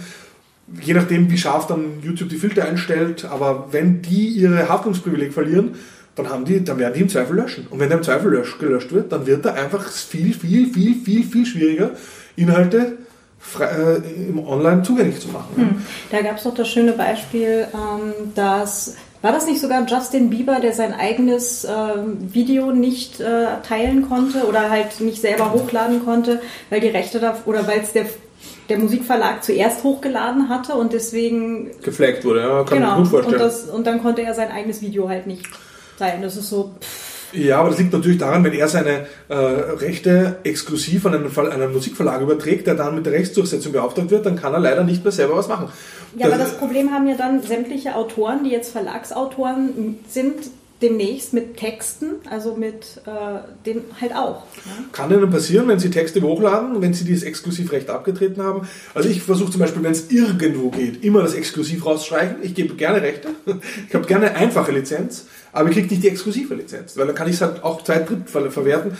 Viele Verlage werden sich natürlich nicht darauf einlassen. Aber da ist das Hauptproblem ja immer die Verhandlungsmacht. Ja? Also wenn ich einfach ein, ein armer Autor oder Autorin bin, die noch dazu gerne endlich mal bei einem etablierteren Verlag veröffentlicht und da vielleicht sich total freut, dass man diese Chance bekommt und dieser Verlag vielleicht auch sogar Verlagsaufgaben wahrnimmt. Das ist ja bei drei Viertel der Verlage nicht so, aber wenn das ein Verlag ist, der das tut, das heißt, er ist wirklich Marketing macht für das Buch, auch wenn es jetzt nicht die Startautorin ist, sondern wenn, man, wenn das alles funktioniert, wenn es ein gutes Lektorat gibt, vielleicht sogar ein bisschen Honorar. Ja, also wenn das alles zusammenkommt, ja, ich würde sagen, ich würde auch niemals eine, eine, eine Autorin oder wieder verurteilen und sagen, wenn die dann exklusive Rechte einräumt. Ja, das, mhm. Das ist der Deal. Ich habe das als Forscher ist es bei mir nochmal anders. Ich verdiene nicht mal was an meiner Forschung, weil ich bin eh gut bezahlt an der Uni. Aber ähm, ich muss auch immer, wenn ich in diese Top Journals, in die wichtigsten wissenschaftlichen Zeitschriften meiner Disziplin reinkomme und das ist zwei, drei Jahre Arbeit, da überhaupt reinzukommen, ist mega happy, wenn man es geschafft hat. Dann kriegt man ein Copyright-Formular, wo die quasi alle Rechte und außerdem noch, okay. weiß nicht, was von mir haben wollen, ja, für die nächsten 300 Jahre. Genau. Und ich unterschreibe alles. Ich meine, ich stelle es auch eine, äh, ein Jahr später alles auf meine private Homepage, aber, aber, ich, aber der Punkt ist, was soll's? Ich meine, wenn es irgendwie geht, und glücklicherweise bewegt sich da im Bereich von wissenschaftlichen Verlagen gerade enorm viel, in Deutschland wurde gerade ein erster Vertrag mit dem Großverlag abgeschlossen, wo das Ergebnis ist, dass eigentlich alle äh, deutschen Wissenschaftseinrichtungen, deren Forscherinnen und Forscher können bei diesem Verlag jetzt quasi, wenn da was erscheint von denen, ist das automatisch für die ganze Welt Open Access. Das ist super. Cool. Und mit den anderen Großverlagen wird gearbeitet äh, und wird weiterhin verhandelt. Aber ich, in Österreich gibt es so ein, eine Vereinbarung zum Beispiel auch mit Springer. Äh, das, ist, das sind schon echt super Entwicklungen, ja, aber das ist natürlich wieder Wissenschaft. Wissenschaftliches Publizieren. Springer, oder? Nicht Axel Springer, Springer Nature. Also Springer Nature ist, ist ein Wissenschaftsverlag. Axel Springer ist, wie wir wissen, ein. Axel Springer, ja. Axel Springer, ja. ähm, wo du gerade eben bei deinen eigenen Büchern äh, und äh, Publikationen bist. Ähm, du sagst, du streichst erstmal nach Möglichkeit alles raus, was irgendwie geht. Ähm, also die, die Standardverträge, die man halt im im ersten Schritt immer erstmal äh, vorgeschlagen äh, bekommt von den Verlagen, also jetzt auch aus meiner Erfahrung, das sind ja so diese Standardverträge, wo dann drin steht, äh, so auf die Dauer des gesetzlichen Urheberrechts und so weiter, dass man eben die Rechte abgibt. Für alle Werknutzungsmöglichkeiten. Genau, also. und, äh, und so weiter und so fort. Das sind immer die Sachen, äh, wo ich dann auch immer drin lustig rumstreiche und dann äh, hoffe, dass der Verlag es akzeptiert. Ja. Ähm, also zum Beispiel halt auch Rechteabgabe für auf zehn Jahre Mhm. Ähm, das hat jetzt beim ersten Verlag gut funktioniert. Der ist jetzt nur blöderweise gerade eingegangen und äh, ich habe jetzt zum ersten ersten die Rechte an den äh, drei Büchern wiederbekommen. Das heißt, da werde ich jetzt halt mit Self-Publishing äh, Dinge tun. Ähm, Gibt es noch irgendwelche guten Tipps, äh, wo du sagen würdest, auf jeden Fall darauf achten oder ähm, irgendwas, so ein, so ein Best Practice, äh, dass man sich zumindest nicht ähm, für auf Lebzeiten von seinen Werken trennt und sie nie wieder zu Gesicht kriegt. Ja, also wie gesagt, ich würde das, was du da beschrieben hast, nämlich rumstreichen in Verträgen, ja, äh, das würde ich auf jeden Fall probieren. Ja. Also dass die Verlage akzeptieren dann doch mehr, als man glaubt, weil sie äh, eh nicht streiten wollen und weil sie, weil es, man muss halt sagen, das ist halt für ganz viele Autorinnen und Autoren ist ja das, äh, ist, wie gesagt, die, die, deren Verlage, irgendwelche Kleinverlage, die tun sich ja sowieso auch schwer. Ich meine, das muss man halt, äh, ihr kennt euch da aber viel besser aus. Ja? Also ich finde ja diese Self-Publishing-Bubble, die da inzwischen entstanden ist, wo ja angeblich, ich kann das jetzt auch nicht aus eigener Erfahrung berichten, aber der Anteil, den man da viel, selbst bei einem Drittel des Preises bekommt man viel mehr raus, weil der Anteil viel höher ist, den man halt bekommt, wenn man das über Amazon macht und nicht über oder über einen anderen mhm. Self-Publishing-Anbieter, als man das beim Verlag bekommt, obwohl das Buch das x-fache kostet, aber der Anteil des Autors, der Autorin ist halt so gering und äh, Aber ja, aus eigener Erfahrung von einem Buch, das 12,90 im Laden kostet oder in Deutschland 12,50, ähm, habe ich ungefähr 80 Cent bekommen. Genau, das ist, Exemplar. Ist, ist üblich. Also finde ich jetzt ja. nicht, schockt mich nicht. Ja? ja und wenn man aber quasi das Buch um 3 Euro verkauft und einen 70% Anteil bekommt beim Selbstverlag, äh, dann hat man schon mal viel mehr pro verkauftem Stück. Und die Frage ist aber natürlich, wie viel verkauft man? Ne? also, das ist aber im Self-Publishing ist man natürlich auch was Marketing betrifft dann halt total auf sich gestellt. Ja. Mhm. Aber zum Beispiel, ähm, ja, also im Self-Publishing ein Buch unter einer Non-Commercial-Lizenz zu stellen, ja, ähm, das ist halt die Frage, ist das als Marketinginstrument, funktioniert das gut oder nicht? Ja? Mhm. Weil man kann, also das ist auf jeden Fall kompatibel, ich kann es sogar unter eine Freilizenz stellen, ob es dann halt noch äh, und trotzdem verkaufen. Also es ist niemand verhindert, äh, Bücher zu verkaufen, die äh, unter einer völlig freien Lizenz stehen. Ja? Das ist eben kompatibel mit. Mhm. Äh, aber dann kann es halt jeder machen. Also das ist, deshalb wäre ich, ja. das wäre zum Beispiel wieder so ein Ansatz, wo ich sage, ähm, NC-Lizenz zahlt sich aus. Also zum Beispiel bei netzpolitik.org verwenden wir eine Non-Commercial-Lizenz.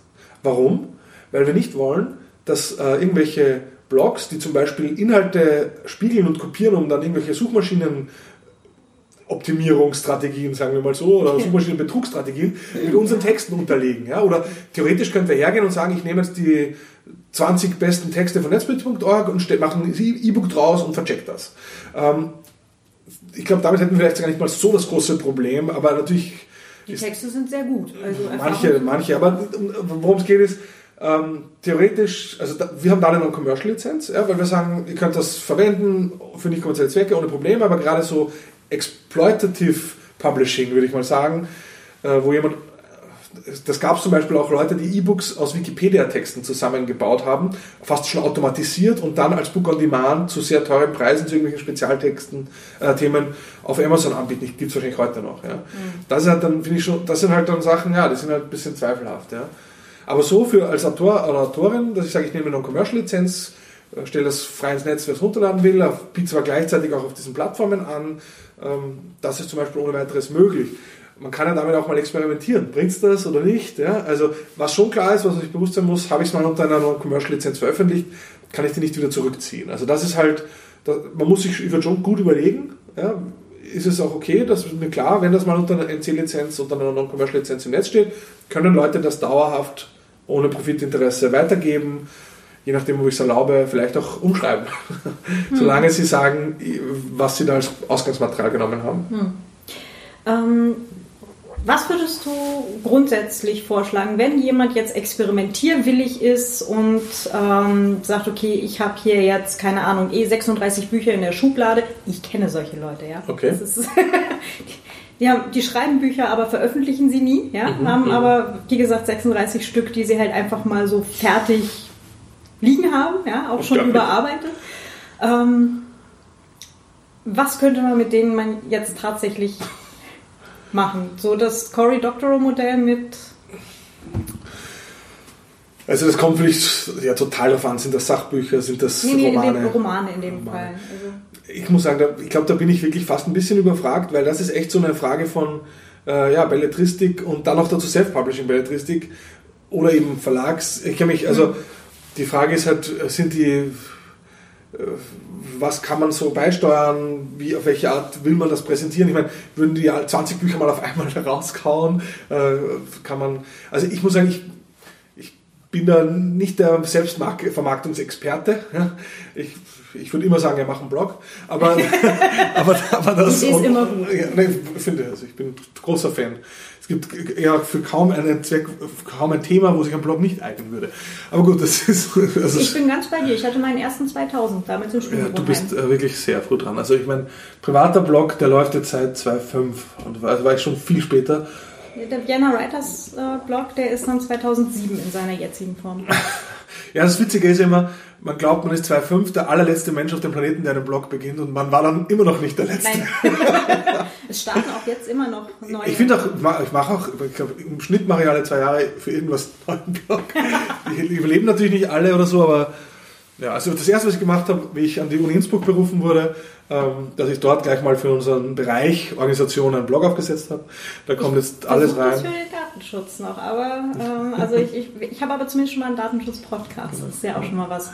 Ich habe aber auch schon dreimal überlegt, ob ich da nicht noch irgendwie Blogposts dazu packe, weil es gibt halt einfach ähm, oder Themenbereiche, wo sich halt das schriftliche Format noch mhm. besser eignet als halt das mhm. Audioformat. Ja, aber was man, glaube ich, wenn man wirklich 20 Bücher oder so, kann auch nur 5 in der Schublade hat, ja, dass man, ich würde experimentieren im Sinne von, ich nehme mal eine Creative Commons Non-Commercial Lizenz, kann damit überall sagen, schaut, das ist, ein, das, das ist das, der Teaser-Roman und dann gibt es noch vier weitere, die sind quasi einfach auf der Self-Publishing-Plattform.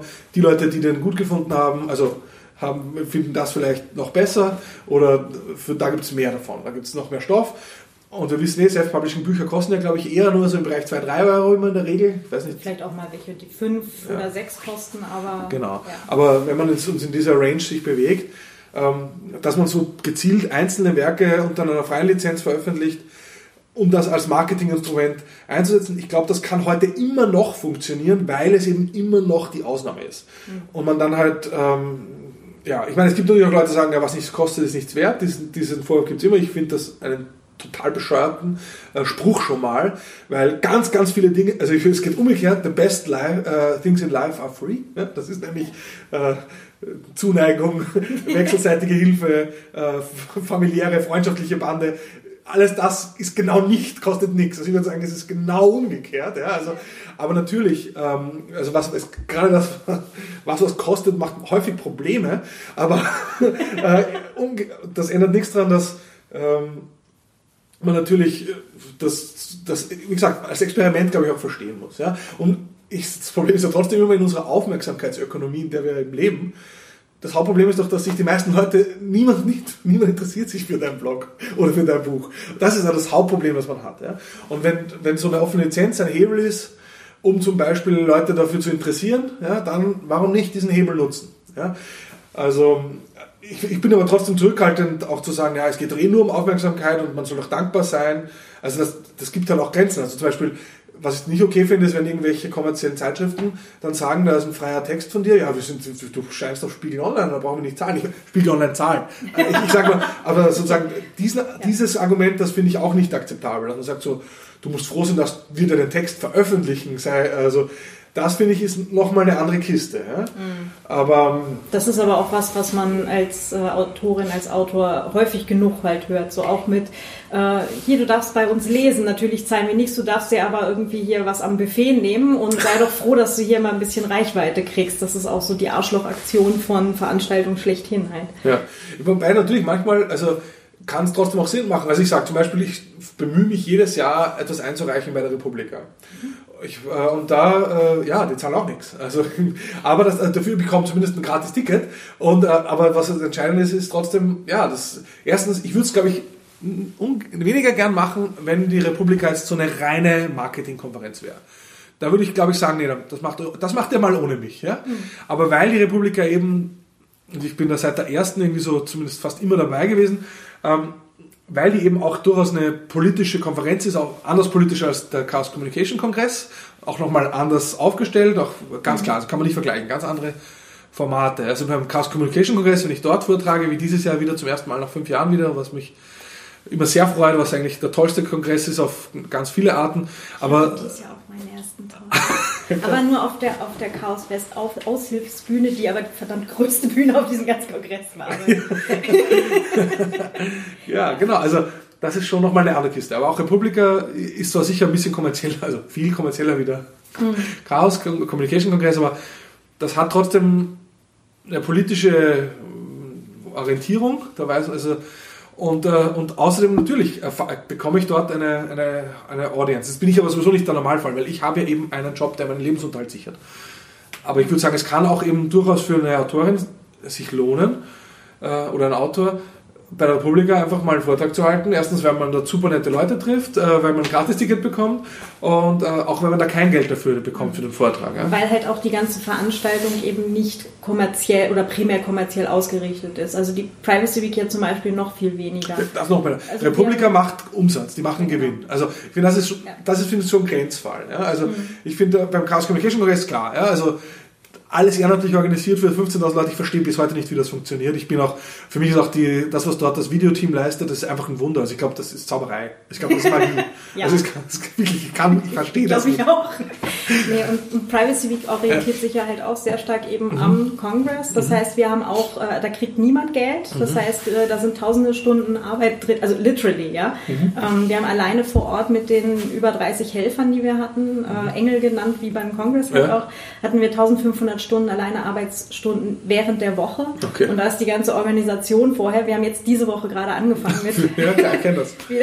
ich, ich organisiere einmal im Jahr den Momentum-Kongress in Hallstatt. Genau. Und wir sind auch, also alle ehrenamtlich, die das organisieren, äh, wir haben zwar ein Budget natürlich, dass wir uns mühsam zusammenschnorren. Es ist auch ein Viertel unseres Budgets weggebrochen durch den Regierungswechsel. Ähm, das heißt, dass wir jetzt versuchen irgendwie wieder, ein, also wir haben so ein Viertel kommt äh, von den Teilnehmern über Teilnehmerbeiträge. Ein Viertel kommt äh, vom, glaub, von verschiedenen äh, öffentlichen Einrichtungen. Ein Viertel ja, war früher von Bundesministerien, wo wir auch irgendwie so von jedem so 2.000, 3.000 Euro bekommen haben und das ist jetzt weg. Solche Dinge. Genau. Ähm, äh, aber, aber sozusagen die Arbeit vor Ort, die Arbeit der Trackleitungen, die Arbeit der, der, alle, die dort vortragen, die Paper schreiben, alle, die dann vor Ort auch und vorher auch was organisieren, die machen das alle ehrenamtlich. Ja. ja. Privacy Week ja ganz genauso. Mhm. Also da haben wir ungefähr die Hälfte eben durch Ticketeinnahmen und die andere Hälfte eben durch äh, Spenden und äh, Förderung. Mhm. Also das ist äh, ja, also es ist eigentlich ein Wunder, dass wir überhaupt mit dem Budget eine Veranstaltung ja. auf die Reihe kriegen und dann halt wirklich, äh, wir haben ja eine ganze Woche Programm mhm. und halt wirklich alle ehrenamtlich. Das ist aber auch wirklich was, wo man wenn man jetzt äh, Speakerinnen und Speaker anschreibt, sagt, hättest du nicht Bock, da einen Vortrag zu halten, wo man das den Leuten auch erstmal erklären muss, weil die Rückfrage mit, ja, was zahlt ihr denn, mhm. ist immer eine der ersten. Und dann sagen muss, hm, ist ein Community-Event, sorry, da, da kriegt niemand was, also nicht mal wir, die es organisieren. Ja. Und ähm, da gibt es dann halt, äh, also wir kriegen die Location schon sehr günstig, aber mhm. natürlich zahlen wir die ne, und so weiter und so fort. Also es, die Ausgaben, die, die müssen wir dann halt genauso decken. Aber ja, äh, wir kommen jetzt hier gerade ganz ab vom eigentlichen Thema.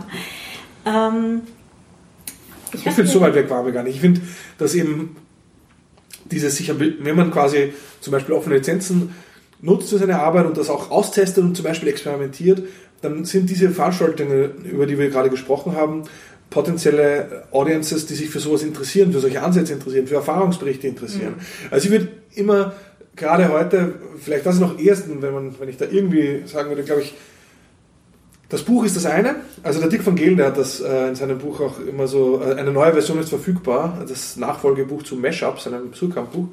Äh, ich finde, das Buch ist nicht ganz so gelungen gewesen, aber wie das erste, aber trotzdem die Botschaft, dass in der heutigen Zeit auch immer, es gibt immer zwei Geschichten zum Erzählen. Die Geschichte im Buch und die Geschichte des Buchs. Und ich glaube, ich, beides sollte man äh, gerade als Autor oder Autorin erzählen. Also ich, ich erzähle, was im Buch steht, aber ich erzähle auch, wie das Buch entstanden ist. Ich erzähle, äh, was ich damit noch vorhabe, wie das weitergeht. Ich erzähle die Geschichte der Lizenz. Ich, und, bei, und diese Konferenzen können Orte sein, wo man vielleicht nicht das Buch erzählt, aber die Geschichte des Buchs. Oder die Geschichte, wie man damit experimentiert, weil das für andere wieder interessant ist. Das ist sicher nicht was, was jetzt die nächsten zehn Jahre funktioniert, aber Heute, glaube ich, gibt es viel äh, Bedarf noch daran an Austausch über Experimentieren mit anderen Formen von Lizenzen, mit anderen Formen von Plattformen, mit ja, und das kann dann, glaube ich, schon sinnvoll sein. Hm. Aber du wolltest äh, uns ich, voranbringen. ich starte nur gerade auf meine, auf meine Notizen. Ähm, du hattest vorhin angeschnitten ähm, öffentlich-rechtliche Inhalte. Ja. Ähm, im Netz dann halt vor allem auch, da sind wir eigentlich relativ dicht an, ähm, ich glaube, die FSFE, also Free Software Foundation Europe, war es zuerst mit Public Money, Public Code. Ähm, das heißt also eigentlich Public Money, Public Good wäre es in dem Fall. Ähm, das hat ja die Wikipedia, also die Wikimedia Deutschland dann aufgegriffen. Mhm. Die fahren das gerade. Also die nennen, versuchen den Hashtag ÖGOG öffentliches Geld, öffentliches Gut, ÖGÖG, genau, als, als Hashtag zu etablieren. Ich glaube, es scheitert, weil man nicht aussprechen kann. Aber, aber ähm, ja, also und auch und die Umlaute, also keine Ahnung, aber die Gefahr, dass das zum Beispiel dann sich mit, dass man das verwechselt mit einem anderen Hashtag, ist gering. Also die wollen ÖGÖG als Hashtag etablieren für öffentliches Geld, öffentliches Gut. Ja. Ähm, da sagtest du ja, äh, die Diskussionen dauern an. Ja. Ähm, ich vermute, wir sind da noch relativ weit weg. Du hattest einen Talk bei der, ähm, bei der Das ist Netzpolitik-Konferenz. Mhm. Genau eben auch zu dem Thema. Ne? Ähm, und woran scheitert es eigentlich, wenn man jetzt äh, auch bei, bei Wikipedia Dinge hochladen will, beziehungsweise warum sind also rechtliche Dinge nicht bei Wikipedia? Ja, also erstmal also den, den, den, Talk, den verlinke ich natürlich in den Show Notes, da hat genau. man das dann. Ich werde es jetzt nicht im Detail nacherzählen, aber äh, ich habe auch da schon wieder dazu gelernt seit diesem Talk. Ähm, es ist, also prinzipiell muss man mal sagen, das war übrigens nie mein Vorschlag, dass die öffentlich-rechtlichen direkt ihre Sachen in die Wikipedia hochladen. Ja, also was ich immer will ist, dass sie ihre Inhalte von mir aus auf open.orf.at, wenn es jetzt um Österreich geht, äh, und in einer Lizenz und in einem Format, in einem offenen Format, ähm, zur Verfügung stellen, dass, sodass quasi die Wikipedianerinnen und Wikipedianer oder andere Leute, die diese Inhalte weiterverwenden wollen, sich daraus bedienen können. Ich finde, das entspricht dem öffentlich-rechtlichen Auftrag im digitalen Zeitalter perfekt. Ja, ich habe Inhalte, äh, wo ich alle Rechte dran habe, die teilweise keine kommerzielle Verwertungskaskade mehr vor sich haben, also ich rede deshalb auch immer von Inhalten, die jetzt nicht so Fiction-Bereich sind. Ja, also es wird nicht den Open Access Tatort geben. Ja, vielleicht einmal als, Song, als, als quasi experimentellen Tatort, das wäre auch mal, Tatort wird eh viel experimentiert, vielleicht sollte man da mal rechtlich experimentieren, finde ich auch geil, aber das ist doch nur, aber, vielleicht, aber das ist dann die Ausnahme. Prinzipiell ähm, werden solche Fiction-Formate auf absehbare Zeit nicht offen lizenziert werden, weil das beginnt bei der Hintergrundmusik, das ist einfach viel zu kompliziert, die Rechte zu klären. Ja. Mhm. Aber es gibt eben ganz viele Dinge, das ist genau umgekehrt. Ja. Das sind einfach äh, irgendwelche Interviews, das sind O-Töne, das sind ähm, Standbilder, das sind Erklärstücke, das sind Dinge, Eigenproduktionen ohne Fremdmaterial und ohne AKM oder GEMA-Musik. Diese Inhalte, ähm, die dann auch nicht viermal nochmal verwertet werden, ja, die einfach ja, Nachrichtenberichte ohne Agenturmaterial sind. Yesterday's News, ja, aber oftmals vielleicht von zeithistorischer oder enzyklopädischer oder einfach auch nur, äh, weiß ich, komischer Relevanz. Und, ähm, und diese Inhalte sollten auf so einer Plattform zur Verfügung gestellt werden. Und dann könnten die bei Wikipedia hochgeladen werden. Warum passiert das nicht? Das passiert einerseits nicht, wenn es um Nachrichteninhalte geht, weil die Angst haben, dass dann Leute herkommen und das manipulieren. Das ist, finde ich, der naivste Grund und der falscheste Grund, weil Leute sich nicht, die, die vorhaben, öffentlich-rechtlichen Inhalte zu manipulieren, um ihre politische Agenda zu forcieren. Also vor allem rechte Trolle oder so, die den Rechten was, die einem Sender was unterjubeln wollen, die werden nicht sagen, oh, ähm, das ist jetzt unter einer Urheberrechtslizenz, deshalb mache ich das nicht. Also das Urheberrecht hält die nicht auf. Das ist auch, hat mit Urheberrecht nichts zu tun. Das sind Persönlichkeitsrechte, die betroffen sind. Hm. Aber diese Ängste gibt es. Die sagen deshalb, wenn wir es schon offen lizenzieren, dann so restriktiv, dass man es in der Wikipedia nicht mehr verwenden kann. Aber das ist natürlich verkehrt. Das zweite, ähm, was, also für mich gibt es zwei Hauptgründe, die ich ernst nehme und die wirklich echte Gründe sind, sage ich. Das eine ist, weil eben so viele Leute involviert sind, alle müssen zustimmen.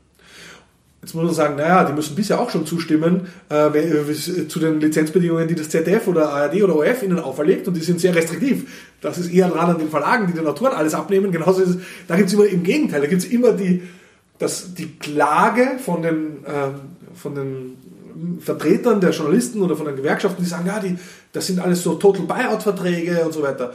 Ja, eh, aber wenn es, ich meine, finde ich auch vielleicht teilweise ein Problem, aber dann sage ich, ja, dann ähm, müsste man nur diese Verträge so anpassen, dass eine offene Lizenzierung überhaupt möglich ist. Und das bringt uns zum zweiten großen Thema, nämlich Vergütung. Ja. Die Leute, die Total Buyout-Verträge werden derzeit auch vielleicht teilweise damit äh, begründet, dass es sowas gibt wie Wiederholungshonorare. Oder wenn eine Zweit- oder Drittverwertung passiert, dann äh, gibt es nochmal Geld. Gerade bei den Inhalten, die ich aber genannt habe, da gibt es kaum Zweitverwertung. Ja? Und die Wiederholungshonorare sind auch vernachlässigbar. Aber natürlich, manchmal gibt es die Hoffnung drauf oder was auch immer. Ja? Und da finde ich, müsste die Lösung einfach sein, lasst uns doch über einen Creative Commons Bonus reden. Ja? Also wenn quasi die eine Redaktion sagt, und Redaktion heißt in dem Fall alle, die beteiligt sind, diesen Inhalt zu erstellen, eigentlich wäre es uns lieber, wir kriegen jetzt so 10, 15, 20 Prozent mehr Geld, sofort, Alle oder wie immer. Dafür haben wir eine offene Lizenz und das Ganze kann noch viel weiter verbreitet werden. Das ist doch ein guter Deal. Ja? Mhm. Dafür verzichten wir auch gerne von Wiederholungsfahrern, die vielleicht nie kriegen. Ja? Und ähm, ja, aber das Problem, aber das ist natürlich, da muss man, also wer sich mal anschaut, diese man muss an die Verträge ran. Für beides gilt das. Ja, für die Rechte, alle müssen zustimmen und die Vergütung muss stimmen. Man muss an die Verträge und an die Vergütungsregeln ran. Und niemand will an Verträge und Vergütungsregeln ran. Ja? Und, noch, und das Problem ist auch natürlich genau auch die, die Rechtsabteilungen. Das sind, das sind die Endgegner. Ja, also die Rechtsabteilungen, die haben einfach, die, das Problem ist immer bei Juristinnen und Juristen, wenn sie Nein sagen, kann ihnen nichts passieren. Hm. Ja, wenn sie sagen, geht nicht, okay. Ja, dann, dann kann auch keiner klagen, dann kann keiner abmahnen, dann kann nichts passieren. Wenn die Rechtsabteilung Ja sagt, dann kann es passieren, dass irgendjemand klagt, dass irgendwas passiert, was man nicht wollte. Äh, das heißt, die Rechtsabteilungen sind einfach prinzipiell mal, haben den Bias äh, äh, in Richtung Nein sagen. Und ähm, das heißt, die wirklich zu bearbeiten, ja, das ist Schwerstarbeit. Da muss ich sagen, ich habe ja glücklicherweise auch ein Rechtsstudium, deshalb, also ich habe auch Jus studiert in Österreich. Ähm, nur in Österreich ist sicher ein Nachteil, aber die reden zumindest mit mir. äh, das Problem ist natürlich andere Leute, die nicht mal eine juristische Ausbildung haben, die werden ja von Juristen sowieso nicht ernst genommen. Die können ja sagen, was sie wollen. Also die, egal, ob sie recht haben oder nicht, völlig egal. Das, das hat ja kein Jurist gesagt. Ja? Also das ist, yeah. muss ich eigentlich nicht ernst nehmen. Ja, gerade auch nochmal vier Schritte zurück quasi. Nur weil ich es noch ähm, hier drin habe und ich glaube, das ist äh, etwas, was man vielleicht auch nochmal den Zuhörerinnen und äh, Zuhörern kurz äh, näher bringen kann. nicht, dass ich nicht davon ausgehe, dass die Autorinnen und Autoren das nicht ohnehin wissen, aber vielleicht gibt es ja den einen oder die andere, die es noch nicht komplett auf dem Schirm hat. Ähm, diese Unterschiede, die einzelnen Level von Creative Commons Optionen, mhm. hattest du ja, ja. sehr bildhaft dargestellt. Ganz herzlichen Dank. ähm, genau, dagegenüber steht das Urheberrechtsmodell und dann ganz auf der anderen Seite davon ist Dinge, die gemeinfrei sind.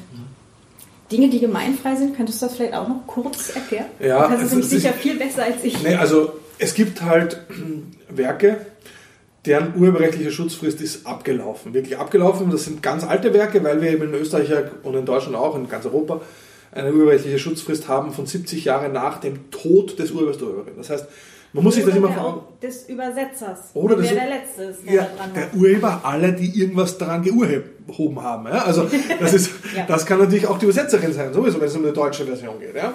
Ähm, aber zumindest könnte man theoretisch dann die englische neu übersetzen und das wäre kein Problem. Also man müsste es halt selber machen. Ja, also man, ja genau. Ähm, aber das, das ginge. Also ich kann eine neue übersetzte Fassung eines Werkes, das im gemeinfrei ist in der, in der Originalfassung, das kann ich machen. Und äh, das ist 70 Jahre nach dem Tod des Urheberin, das muss man sich vor Augen halten, was das heißt. Wenn ich jetzt mit 38 ein Buch schreibe, äh, veröffentliche, dann ist das, und ich lebe jetzt noch, weiß nicht, mindestens 20 Jahre ja, oder 30 sogar, dann ist das mit 70 Jahren noch 100 Jahre geschützt. Mhm. 100 Jahre von jetzt an. Ja, also, ich meine, umgekehrt, wenn man sich vor Augen hält, was ist die Halbwertszeit eines durchschnittlichen Sachbuchs? Also wenn es im ersten halben Jahr nichts verkauft, dann ist das eigentlich wertlos. Und äh, natürlich mag es Longseller geben, ja, die dann lange verkaufen, aber das ist das Krasse an dem Urheberrechtsregime, das wir derzeit haben. Dass 90% der Werke nach, was heißt, nach, nach einem Jahr, nach zwei Jahren, nach fünf Jahren völlig äh, aus einer Verwertungsperspektive völlig wertlos sind. Also man kann mit denen nicht mehr, völlig, ich übertreibe jetzt, aber man kann, sie sind die 90% der Werke werden einfach kommerziell auch nicht mehr genutzt. Hm. Ja, die, welche Bücher gibt es nach zehn Jahren noch? Die sind, also man, mit, mit, äh, E-Books wird das natürlich anders, weil da kostet es nichts, die auch 100 Jahre vorzuhalten, aber ähm, bei Printbüchern oder bei ganz vielen anderen Werken ist das so, dass die einfach, man kann sie kaum mehr kaufen, auch wenn man möchte. Gleichzeitig sind alle Werke, also auch diese 90% der Werke, die man nicht mehr wirklich kommerziell verwertet, noch auf 100 Jahre hinaus geschützt. Das ist ein Problem. Aber eben die Werke, die so lange her sind schon, dass sie wirklich jetzt, dass die, die Leute, die das gemacht haben, schon über 70 Jahre tot sind, die sind dann gemeinfrei. Das heißt, ich kann diese Werke auf jede erdenkliche Art nutzen. Ich muss keine Rechte klären. Ich muss nicht mal den Namen nennen. Also dafür gilt nicht mal das, was ich vorher gesagt habe, dass man, also ich, ich meine, ich würde sagen, es steht einem gut zu Gesicht, es trotzdem den Namen zu nennen, wenn ich irgendwie ein literarisches Werk nicht bediene. Aber ich muss es nicht. Ja, es gibt, äh, so, jetzt gibt es zwei Punkte, die man da noch ergänzen sollte. Das eine ist, äh, es gibt auch von Creative Commons ein, eine Quasi-Lizenz, würde ich mal sagen, das ist die CC0-Lizenz, die will das eigentlich nachbilden. Also die will eigentlich sagen, für Werke, wo die Urheber und Urheber sagen, ich will eigentlich nichts damit zu tun haben, ihr müsst nicht mal meinen Namen nennen, macht was ihr wollt. Ja? Gibt es diese CC0-Lizenz, also CC0, CC0, ähm, die versucht, Gemeinfreiheit nachzubauen, dass ich also auch heute schon Werke so freigeben kann, als wäre die urheberrechtliche Schutzfrist abgelaufen. Äh, und das Zweite, was, ist, was man nachsetzen muss, ist, und das ist leider ein sehr trauriger Grund, allerdings auch hier ist viel in Bewegung. In Deutschland gab es kürzlich ein Urteil vom Bundesgerichtshof. Ähm, in Österreich gibt es meines Wissens kein Urteil dazu. Ich weiß auch nicht, wie das in Österreich, das, ist, das kommt ja alles noch dazu. Das Internet ist weltweit und zumindest europäisch und im Urheberrecht haben wir aber Schrankenregelungen, die in jedem Land anders sind. Ausnahmebestimmungen, die sind in jedem Land anders. Das heißt, wenn eine Ausnahme in Österreich gilt, kann ich mich nicht darauf verlassen, dass sie in Deutschland und in Frankreich identisch gilt. Ja? Das ist ein Riesenproblem und hier müsste man viel mehr vereinheitlichen.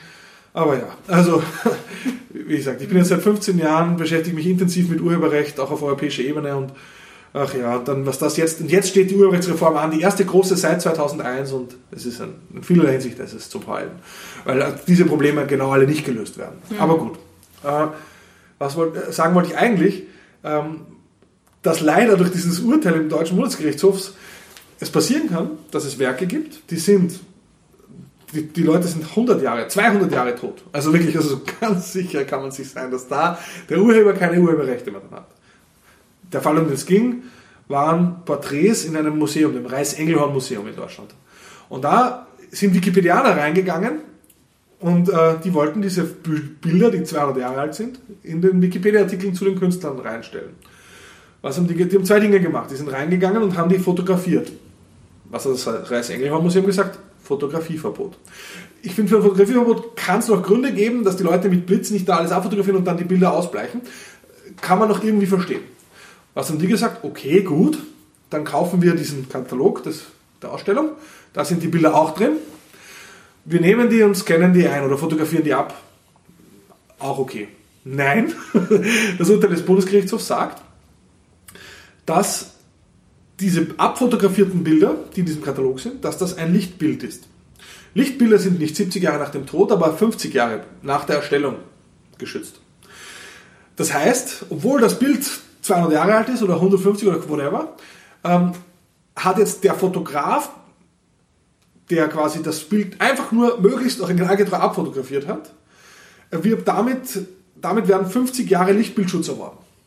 Das heißt, ich muss mir jetzt auch noch immer überlegen, wenn ich so ein Bild selbst aus der Wikipedia nehme, muss ich nicht nur wissen, ist das Bild selbst gemeinfrei, sondern ist der Typ, der das fotografiert hat, ich sage jetzt Klammer, ob das selbst für einen Scan gilt. Klammer, wissen wir nicht, aber wenn man schon so absurde Vorgaben macht, ist das auch denkbar, dass selbst das für Scans der Fall sein kann. Wie rechtfertigt das der BGH? Die sagen, naja, das ist mit Aufwand verbunden, ja, aber äh, das ändert nichts daran, dass hier auf einmal Werke, die quasi eigentlich wirklich keinen urheberrechtlichen Schutz mehr haben, dann trotzdem weiterhin der Allgemeinheit vorenthalten werden durch solche Regeln. Ja, und das halte ich, ich finde das skandalös. Ähm, aber das ist derzeit in Deutschland geltende Rechtslage. Seit diesem Urteil, das äh, quasi vor kurzem ergangen, ergangen ist, also ich glaube Ende des Jahres. Ja, ich, ich habe es mit Unmut gelesen. Genau, also ich finde das wirklich ein Höllenurteil und ich finde das auch grundfalsch. Ja. Das ist aber so falsch, dass sogar in dieser, meiner Meinung nach nicht sehr äh, viele tolle Dinge beinhaltenden Urheberrechtsreform, die bevorsteht, in diesem Punkt eine Einigung erzielt wurde, wo man sagt, es soll durch eine bloße Reproduktion äh, von äh, gemeinfreien Werken nicht neue Rechte daran begründet werden können. Das, das, das heißt noch immer nicht, dass wir ganz safe sind, äh, da kommt es dann wirklich aufs Wort an. Ja? Ähm, das ist nämlich, äh, da kommt es darauf an, ob zum Beispiel, wie man das übersetzt auch teilweise. Ja? Äh, übersetzt man etwas mit Schöpfung oder mit äh, oder nicht, äh, dann kann es sein, dass das, wenn man das dann ins Deutsche oder das österreichische übernimmt, aber die Intention ist klar. Ja? Es soll in Zukunft nicht durch eine bloße Reproduktion eines gemeinfreien Werkes wieder ein Schutzrecht begründbar sein. Das heißt, wenn du Effi Briest neu auflegst, sollte das Ganze eigentlich. Äh ja, das, wie das dann wiederum bei Verlagsleistungen ist, das auf. Also es gibt eigentlich keinen Schutz. Das ist für Fotos. Der. Lichtbildschutz ist für Fotos. Es gibt eigentlich jetzt keinen Schutz für Satz. Also, wenn ich ein Buch setze, ist damit kein Leistungsschutzrecht verbunden. Es, aber ich bin sicher, man kommt bald auf die Idee. Also ich meine, das Leistungsschutzrecht für Presseverleger, ja, also im Artikel 11, das ist der zweite problematische Artikel dieser Urheberrechtsreform, also ganz problematische, da geht es ja auch genau darum, eine Verlagsleistung eigentlich denen ein Leistungsschutzrecht zu geben. Äh, dafür, ich weiß es nicht wofür eigentlich. Ja, also äh, das ist, äh, die haben nämlich die Urheberrechte, lassen sie sich je einräumen. Also sie könnten auch die Urheberrechte durchsetzen, aber sie wollen eben einfach ein Recht haben. In Wirklichkeit ist das Leistungsschutzrecht ein Google soll Geld an Presseverleger zahlen Recht. Das ist eigentlich das, was man, was man auch will, von, mhm. was der Gesetzgeber will. Google soll Presseverleger Geld geben. Warum? weil die Presseverleger die Anzeigenerlöse nicht mehr haben, die sie früher hatten und Google hat jetzt Anzeigenerlöse. Freie Presse ist wichtig, deshalb soll Google die zahlen. Das ist eigentlich so der Deal und man will Anzeigenerlöse von Google umverteilen zu Presseverlegern. Wäre das nicht mit einer Steuer und einer äh, in Anführungsstrichen äh, automatischen Abgabe also ich verstehe die Verleger nicht einfacher geregelt? Naja, na, das, also, hm. ich verstehe, dass man das, dass das nicht dasselbe ist, weil Steuern nicht zweckgebunden sind, prinzipiell.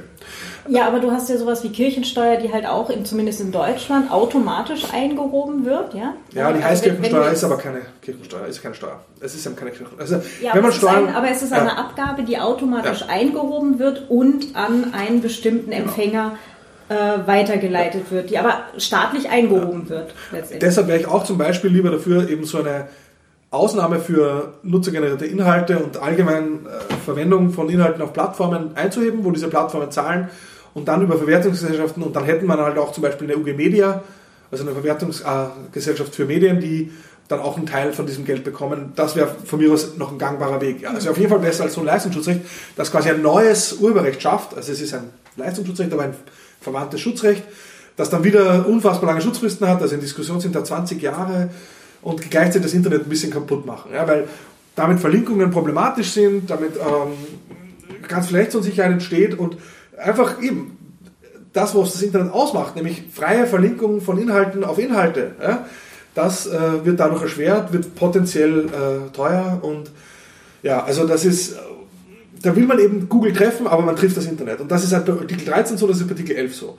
Und ich bin dafür, lasst uns Google treffen, aber dann wirklich Google und nicht das Internet. Und ich, Steuern halt, ja. Ja, überhaupt besteuern sowieso. Ja. Aber ich verstehe, dass sie sagen, naja, mit Steuern ist das halt bei Presse so eine Sache wir sind in Österreich ja auch, Steuergelder fließen sehr viel in die Presse, ob das der Presse gut tut und der Meinungsfreiheit und der Öffentlichkeit, andere Frage. Ja?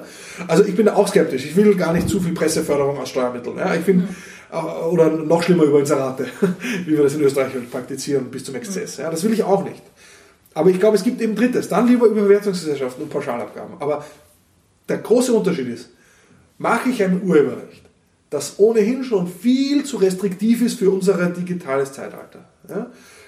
das eben zu lange Schutzfristen hat, das zu viele, zu starke Rechte einräumt, das zu wenige Ausnahmen vorsieht, mache ich das noch stärker, indem ich zum Beispiel äh, ein zusätzliches Leistungsschutzrecht einführe, mache ich das noch strenger, indem ich Uploadfilter mandatiere und äh, Plattformen äh, Haftungsprivilegien entziehe. Ist das wirklich die, das, der, der richtige Weg, ein, ein zu restriktives Urheberrecht noch restriktiver zu machen? Oder mache ich den gegenteiligen Weg? Mache ich das Urheberrecht weniger restriktiv und dafür führe ich eine pauschale Vergütung ein, also eher so in Richtung eben erlauben und vergüten, wo ich sage eben diesen Deal, die Leute dürfen mehr und dafür gibt es an einem bestimmten Ort, und ich würde sagen, Plattformen sind nicht der schlechteste Ort, gibt es da die Pflicht, was zu bezahlen von denen, die wirklich Geld damit machen. Und ich finde ja, Google und YouTube machen Geld mit Inhalten, für die sie nichts zahlen. Ja? Lasst uns von ihnen Geld holen, aber lasst uns das koppeln an mehr Freiheit und nicht äh, versuchen, über noch mehr Repression und Restriktion Geld zu bekommen, das schon bisher nicht gekommen ist. Hm. Ganz bei dir. Somit habe ich da jetzt wieder so, so eine, eine Predigt gehalten, aber äh, man, merkt, man merkt, das ist halt wirklich ein, ein, ein Thema, das mich umtreibt und es sieht halt derzeit nicht so gut aus, für, dass das quasi, es sieht aus, als könnte es in die falsche Richtung gehen. Ja, und ich glaube, das Problem ist, dass sie es halt auch nicht verstanden haben und halt, dass halt auch ganz viele Urheberinnen und Urheber, was, was du vorhin gesagt hast, sich haben vor den Karren spannen lassen und halt ähm, von den ganzen Lobbyorganisationen äh, oder einzelnen äh, Lobbyierenden ähm, einfach völlig unter den Tisch gequatscht wurden. Ich finde dass die das perfide. Das perfide im Urheberrechts, in der Urheberrechtsindustrie ist es, dass die armen Künstlerinnen und Künstler Schweine, wenn ich das mal so sagen darf, die wirklich von der Hand in den Mund leben, die wenig bekommen, ja, dass man, und zwar teilweise, nicht immer, teilweise ist es so, dass die mit den Verlagen im selben Boot sitzen sogar, mit den Kleinverlagen, teilweise aber so, dass die von den Rechteverwertern und Inhabern eigentlich übervorteilt werden. Dass da eigentlich die Kleinen zu wenig bekommen, dass da eigentlich die Großen mit ihrer Verhandlungsmacht so viel rausschinden, dass sie, und das geht dann auf Kosten denen, die sowieso, derer, die sowieso fast nichts haben. Aber dass man es schaff, geschafft hat und wirklich über Jahre schon schafft, denen einzureden, ihr lebt deshalb so schlecht, weil Google und die Internet und die bösen Filesharer war früher das Thema, ja, mhm. weil die Raubmordkopierer euch das Geld wegnehmen. Und da, da, das ist wirklich perfid einfach. Das ist einfach perfid, dass man da die Leute, die man ausbeutet, dann noch sie instrumentalisiert, ja, für, für, für Regelungsänderungen, die ihnen nicht helfen. Ja, sondern im Gegenteil. Aber das ist eben natürlich diese, also man, man zapft eine latente und zum Teil auch berechtigte Wut über ein, oder ein latentes Gefühl des Ausgebeutetwerdens. Ja? Mhm. Das, das zum gewissen Grad, finde ich, berechtigt ist. Ja? Das zapft man an und das, wo man aber selber teilweise dran schuld ist, das instrumentalisiert man wiederum für die eigenen Zwecke. Also das finde ich wirklich perfid. Ja? Das war bei Kunst hat Recht in Österreich wirklich so, dass äh, dieser Kampagne, die man, wo man wirklich mit Mitteln der Verwertungsgesellschaften eine, eine, eine Propagandakampagne identifiziert. Und für mich das schönste Beispiel an dieser Propagandakampagne war, man hat ein Weißbuch Urheberrecht herausgegeben. Das war 100 Seiten lang. Und es gibt aus Sicht der Urheberinnen und Urheber selbst gibt es einen Punkt, der ist für die Urheberinnen und Urheber am wichtigsten. Das gibt es in Österreich nämlich immer noch nicht. Das ist das sogenannte Urhebervertragsrecht. Das Urheber und Urheber vor, einer, vor einem Ausnutzen des Machtungleichgewichts ein bisschen, ganz wenig schützen sollten, indem bestimmte Recht, Regeln rechtsunwirksam sind. Also zum Beispiel, da gibt es sowas wie Bestsellerklauseln, dass wenn ich quasi ein Buch mit einem Verlag einen Vertrag mache, wo, ich, wo mir fast nichts bleibt, dann wird das zufällig, und das ist meistens Zufall, ein Bestseller. Und dann kann ich das auch nicht mehr ändern, weil da steht da im Vertrag. Und da gibt es Bestsellerklauseln, die sagen, wenn das ein Bestseller wird, dann kann ich nachverhandeln. Oder dann und so. Ja? Mhm. Solche Klauseln, die gibt es äh, im österreichischen Urheberrecht teilweise nicht. Und in diesem Weißbuch Urheberrecht dass die, eine Initiative, die sich Kunst hat Recht nennt und die immer in den Presseaussendungen für 7000 Urheber und Urheber, die unterzeichnet hätten, wahrscheinlich auch haben, ja, äh, gesprochen hat. Im Namen der Urheber, also quasi wirklich. Zu diesem Thema, dem wirklich wichtigsten Anliegen im Urheberrecht der Künstlerinnen und Künstler, vor allem auch der Autorinnen und Autoren, befand fand sich in diesem Buch kein Wort. Nicht ein Satz. Nicht ein Satz. Bezahlt aus Verwertungsgesellschaft zu erlösen. Ja? Ich habe das auch thematisiert, propagiert. Ach nein, das ist also, das lenkt ab von unserem Anliegen der Festplattenabgabe. also, nee, aber da, da, merkt man einfach, ja, klar, da, gibt's, da merkt man, da ist quasi eigentlich ein Interessenskonflikt, der klassische Interessenskonflikt zwischen Arbeitgeber und Arbeitnehmer. Den gibt es natürlich auch bei Urheberinnen und Urhebern. Ja, und den hat man ausgespart. Und jetzt im europäischen Urheberrecht ist es schon wieder so. Jetzt wird verhandelt. Es gab ja eine knappe Abstimmung im Europäischen Parlament für diese sehr restriktiven Vorschläge. Mhm. Warum haben da teilweise ganz viele Sozialdemokraten mitgestimmt? Ja, die, die SOD-Fraktion war zur Hälfte gespalten. Ja, halbe, halbe. Ja. Also zur Hälfte lag es daran, weil die Franzosen irre sind und sowieso alles tun, um Urheberrechte noch zu verschärfen, egal wie scharf sie sind. Ja. Die, Entschuldigung. Äh, also die Franzosen hätten am liebsten unendliche Schutzfristen.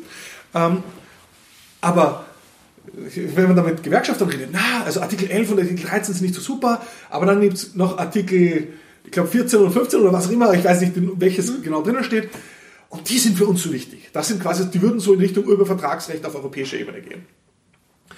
Was ist das Erste, was passiert ist, nachdem das Parlament das durch hatte? Im Trilog wurde genau an diesen Artikel gerüttelt und man hat gesagt, die muss man jetzt noch aushöhlen. Also es ist quasi das, was auch mal schauen, was davon überbleibt. Ja? Also, also die paar Artikel, die tatsächlich dazu geführt hätten, dass es zu einer Verbesserung für die tatsächlichen genau. Urheberinnen und Urheber gibt. Ähm, die wurden jetzt halt also die werden wieder die werden wieder rauslobbyiert dann in diesen Trilogverhandlungen, in denen wir gerade äh, uns befinden äh, und das heißt, da geht es um so Dinge wie faire Vergütungspflicht und so, ja. Mhm. Also das ist genau das, äh, wo dann jetzt wieder weiter gestrichen wird, aber zuerst war das das, womit man sie ins Boot geholt hat, ja. Oh, mal schauen. Aber wie gesagt, es ist zu früh, um zu sagen, was jetzt wirklich rauskommen wird. Wir werden es aber wahrscheinlich bald wissen. Ich habe Angst. Mhm. Ich finde das auch äh, eher.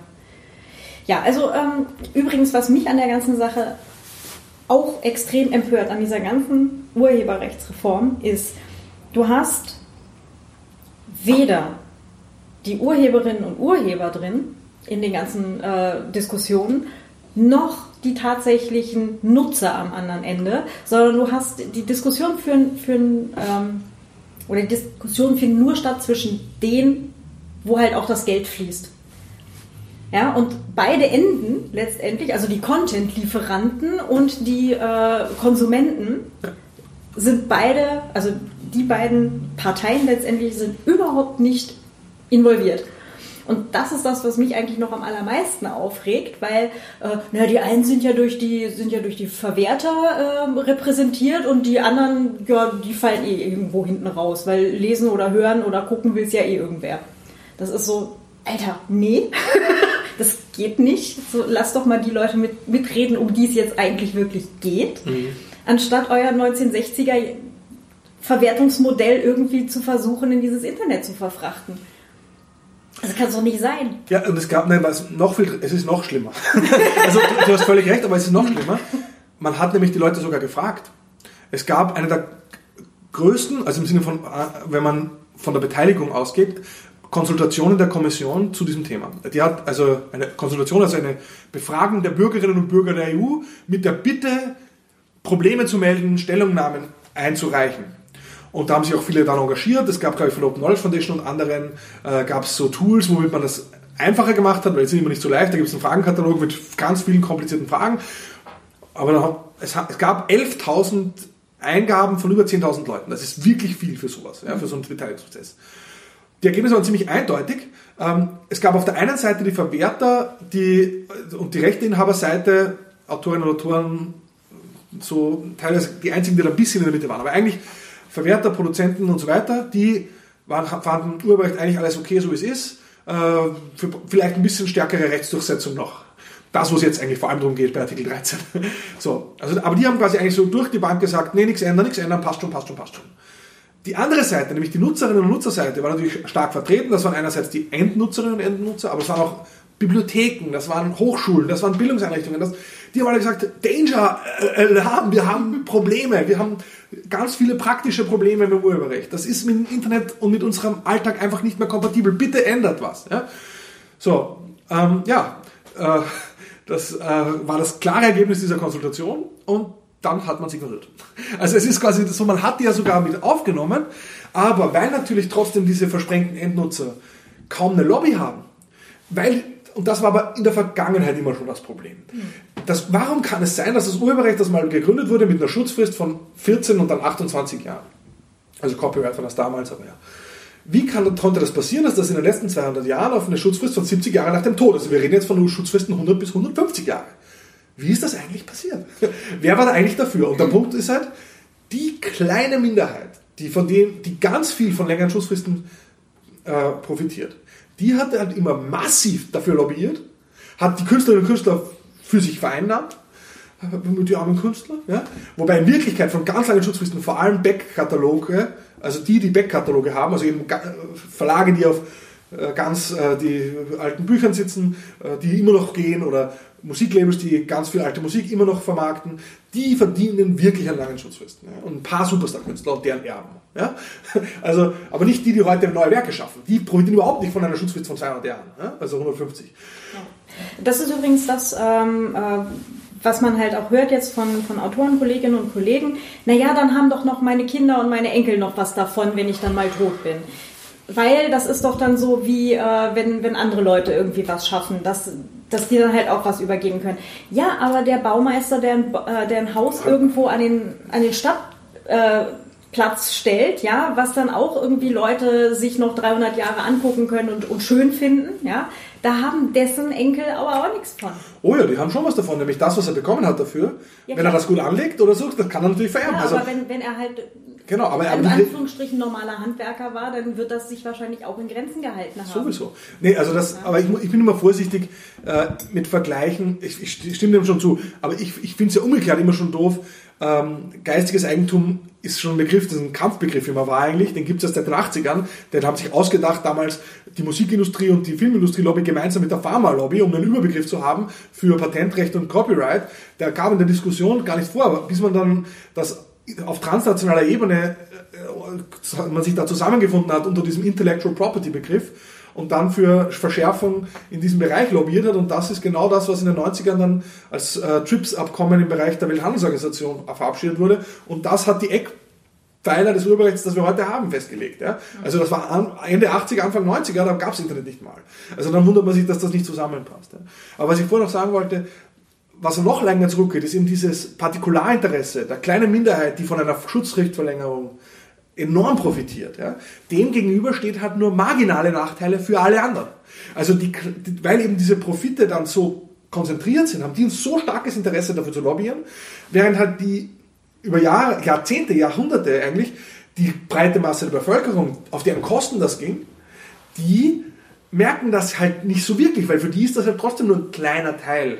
Und die haben auf jeden Fall nicht den Anreiz, da so viel äh, dafür zu kämpfen. Und erst würde ich sagen, im Internet, wo das noch, diese, dies noch stärker aus der Balance gelangen ist, ge, ge, geraten ist, als es ohnehin schon aus der Balance war. Erst da, seitdem gibt es ernsthaften Pushback. Mhm. Aber der, dieser Pushback ist natürlich immer noch viel zu schwach ja, verglichen und hat viel zu wenig Geld. Also das merkt man halt, die, die, die, die paar äh, Digitalvereine, die da großteils ehrenamtlich dagegen fighten, die äh, haben halt wirklich, das sind halt wirklich David, David gegen Goliath-Kämpfe. Ja. Und, ähm, und die Leute, die eigentlich auch dagegen aufstehen sollten, weil es sie einfach demnächst betreffen wird, die tun halt nichts, weil sie einfach vielleicht zum Teil auch einfach noch nicht verstanden haben, welchen Rattenschwanz das Ganze noch nach sich ziehen mhm. wird. Und ich bin, aber das ist jetzt äh, meine, meine nerd-zynische Art von, okay, ich besorge mir einfach ein T-Shirt mit Told You So, weil es ist demnächst wird das alles sehr unschön werden. Ja, das Problem ist, das macht immer so, das, das, stimmt schon, ich, das Problem ist, ich, ich verstehe es, ich, ich habe ganz oft auch äh, das Bedürfnis, das Problem ist, Leute, die Told so sagen, die mag keiner. Ja, also, ich weiß. also ich glaube, ich glaub, äh, das, ist halt, das ist halt immer das Problem. Also da, dann, ja, eh, so, aber das ist, man, man wirkt dann unsympathisch. Also wenn man das immer sagt, das habt ihr eh gesagt. Ella, Ella Badge. Also ich, ich aber... Ich verstehe, was du meinst, aber es ist halt trotzdem dieses okay, äh, wir laufen hier jetzt gerade gegen eine Wand und es ist vorherzusehen, dass das demnächst alles ganz schief gehen wird. Was zur Hölle hätte man noch anders erklären müssen, um vorher äh, quasi gehört zu werden? Ja? Also äh, im Endeffekt läuft es trotzdem, und das geht jetzt aber schon über das Urheberrecht drauf hinaus. Mhm. Also ich meine, wir haben jetzt viel uns interessieren ist diese, wir haben jetzt nur über diese Digitalthemen gesprochen in einem Land, in dem gerade äh, alles in Richtung Urbanismus steuert und wo, äh, wo, wo, wo halt wirklich, äh, wo wir in einer Gesellschaft des leben, wo man einerseits äh, den Reichsten äh, die Steuern senkt und den ärmsten Schweinen, die 800 Euro maximal bekommen, denen nochmal 200, 300 Euro davon wegstreichen will. Also ich, das ist und 24 Millionen Euro bei Frauenförderung streicht und für dieselbe Summe äh, was man Sturmgewehre für die äh, normale Polizei kauft. Ja, solche Dinge. Also wirklich, also falsche Prioritäten ist ein Hilfsausdruck. Äh, und äh, was hier passiert und da muss man natürlich sagen, das, und das betrifft aber schon grundlegend. Ja? Ich glaube einfach, es muss uns einfach wieder mehr klar werden, wenn wir, wenn wir uns nicht organisieren und wenn wir glauben, mit, äh, als Einzelkämpfer mit Klicktivismus wird das schon laufen, dann, also wenn es jetzt nicht schon langsam klar wird, also es, es braucht einfach äh, politische Organisierung, es braucht Solidarisierung. Ja? Das muss es Solidarisierung auch zum Beispiel von eben Autorinnen und Autoren mit zum Beispiel der Netzszene, ja, die einfach erkennen, weil das ist natürlich trotzdem, das sind die stärksten Verbündeten, wenn Autoren und Autoren dann sagen, hey, stopp mal. Ja? Also kein besseres Argument gegen eine Verlängerung der Schutzfrist als ein Autor oder eine Autorin. Ja? Also weil da, da, das sind, die sind viel stärker. Also je mehr die das quasi begreifen, was hier abgeht, ähm, desto, desto schwerer fällt es dann auch zum Beispiel der Verlagslobby. Und wie gesagt, die kleinen Verlage ist nochmal, auch da ist ja diese Spaltung. Es gibt ja diese Spaltung auch zwischen den großen kleinen Verlagen, die von der Hand im Mund leben, ja, die immer vielleicht auch mal auf einen Bestseller hoffen, aber den nicht kriegen. Und dann gibt es halt die, die Großverlage. Aber das, das sind unterschiedliche Industrien eigentlich. Das ist, aber für die gelten die gleichen Regeln. Und das ist das Problem. Ja. Und, aber sozusagen, um das nochmal zu betonen, ich glaube wirklich, das gilt für Urheberrecht, aber das gilt auch für die anderen problematischen gesellschaftlichen Entwicklungen. Und ich möchte es doch noch, ich habe, ich weiß, ich bin, habe dann ich habe einen Optimismus-Bias. Das ist völlig absurd, weil wir wissen ja, Optimisten sind ein bisschen doofer. Ja? Wie, die klügeren Leute sind ja eher pessimistisch oder so. Habe ich zumindest oft gelesen und Studien dazu. Also das, man muss eine gewisse Naivität haben, um Optimist zu sein. Also das muss man schon. Also man muss schon wirklich.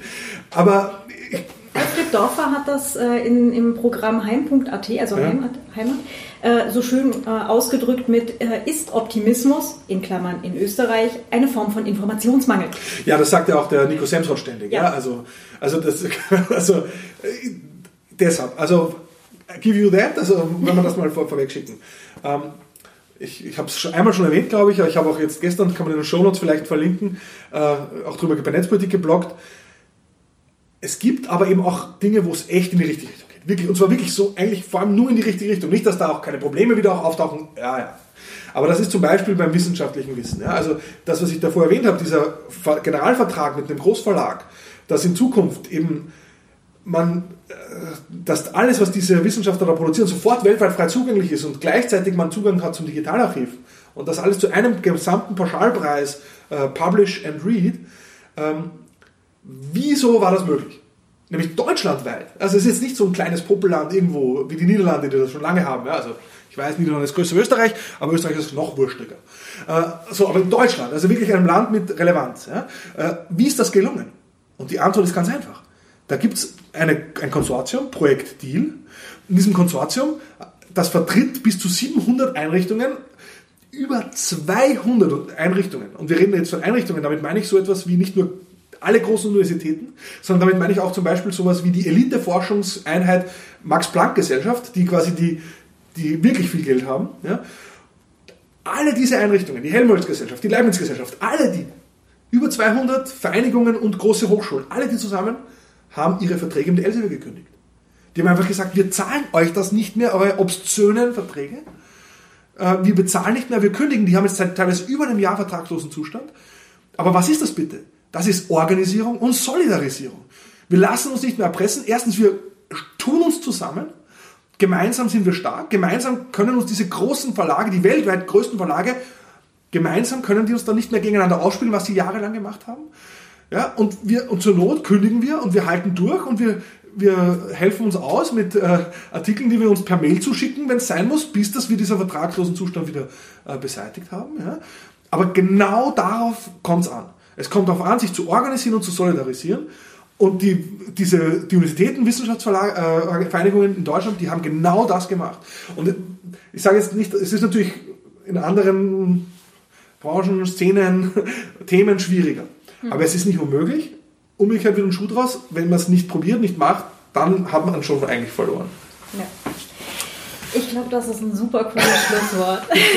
ja, wir haben jetzt eben zu lang gesprochen. Und bisher, bisher hat niemand durchgehalten. Ja, ach, das will ich jetzt nicht sagen. Ich glaube, es gibt äh, ausreichend Wahnsinnige, die das Thema auch interessiert. Oder äh, die es jetzt vor allem auch mal interessieren sollte vor allem. Ja. Magst du den Zuhörerinnen und Zuhörern noch verraten, wo man dich am besten im Netz findet? Ja, also. Twitter hattest du schon gesagt. Twitter, Leonido Busch, äh, leider, weil irgendein Typ mal Leonido äh, reserviert hat, dann eh nie genutzt hat und ich dieses kurze Fenster verpasst habe, wo man einen äh, äh ver verlassenen Twitter-Namen äh, claimen konnte. Äh, ja, also dann, ich würde sagen, das ist mir auch mein liebstes soziales Netzwerk noch. Also äh, man Bist findet, du schon auf Mastodon? Äh, nein, das ist mir, glaube ich, zu kompliziert. Aber wenn du mir das erklärst und zeigst, dann probiere ich es gerne aus. Okay. Äh, kannst du mir nachher gleich zeigen. Mhm. äh, dann, ähm, ja, ich, ich, bin auch auf Facebook. Aber ich muss sagen, ich, ich nutze das vor allem, um alles, was ich irgendwo schreibe, da reinzuhauen. Äh, als, eigentlich als Serviceleistung. Also wenn das nicht interessiert, was ich da die ganze Zeit ins Internet schreibe, der soll mir bitte da auf keinem dieser beiden äh, Netzwerke folgen. Ähm, ich äh, habe ein privates Blog, da blogge ich aber nur sechsmal im Jahr was. Das ist eigentlich wirklich so, das ist so wirklich so mein kleines Refugium. Am meisten blogge ich bei netzpolitik.org, ähm, da schon wirklich regelmäßig. Ja, aber ich würde sagen, Twitter ist eigentlich ein guter Anfang. Alles klar. Gebe ich gerne alles in die Show Notes. Dann ganz herzlichen Dank, dass du dir Zeit genommen hast für das doch sehr wichtige Thema, wie ich finde. Finde ich auch, aber ehrlich gesagt, ich, die meisten meiner Facebook-Freunde habe ich das Gefühl, die fühlen sich, die ignorieren mich schon oder, oder haben mich schon auf, äh, auf quasi ausblenden, keine Updates mehr gestellt. Ja, oder du bist einfach nicht mehr bei denen im Stream, weil das weiß man ja auch nie so genau. Äh, nee, das, noch, das kommt auch dazu. Nee, nee, aber ich, ich, krieg, ich merke, meine, meine engeren Freunde, äh, die lesen, es gibt die Leute, die lesen, die lesen viel, was ich schreibe, die interessieren sich so wie du, vielleicht so Nerdkram, aber die meisten meiner Freunde, die sagen, die klicken das alles immer weg. Ich glaube, die Zuhörerinnen und Zuhörer, die bis jetzt durchgehalten haben, haben werden das nicht tun. Und ja, dann nochmal ganz herzlichen Dank und bis demnächst mal. Bis bald, danke. Ja, das war's auch schon wieder für heute. Ähm, die Links findet ihr, wie gesagt, alle in den Show Notes. Die gute Nachricht. Hooray, hooray. Äh, wir hatten ja gerade noch das Thema im Gespräch. Äh, wie gesagt, Aufzeichnung war am Freitagvormittag. Äh, Freitagabend beim Nachhausekommen habe ich dann im, also erst auf Mastodon und Twitter und dann halt auch im Blog von der Julia Reda gelesen. Die Urheberrechtsverhandlungen sind ausgesetzt. Yay! Halleluja! Es ist noch nicht zu spät. Wir haben noch eine gute Chance darauf, dass wir äh, zumindest die Uploadfilter und vielleicht auch äh, Paragraph 11 das Leistungsschutzrecht doch noch wieder wegkriegen. Ähm, es ist relativ unwahrscheinlich, dass das alles irgendwie noch vor dem 26. Mai, also der Europawahl, passiert. Aber ähm, also der Optimalfall wäre natürlich, glaube ich, wenn Sie jetzt äh, den Rest der Urheberrechtsreform, abgesehen von Kapitel, Kapitel? Nein, Paragraphen äh, 11 und 13 ähm, beschließen würden und die zwei Sachen halt einfach wegließen. Aber ich befürchte, das wird es leider nicht ganz spielen. Ähm, genau, aber ich bleibe da auf jeden Fall äh, auch am Ball und äh, ihr werdet es dann auf jeden Fall im Vienna Writers Blog oder Podcast oder in beiden erfahren. Yay! Oh, ich kann es immer noch gar nicht ganz glauben, aber es ist, äh, ich muss sagen, ich bin echt wirklich, wirklich, wirklich erleichtert. Das ist zumindest jetzt mal eine kleine gute Nachricht. Das Jahr ist 18 Tage alt geworden.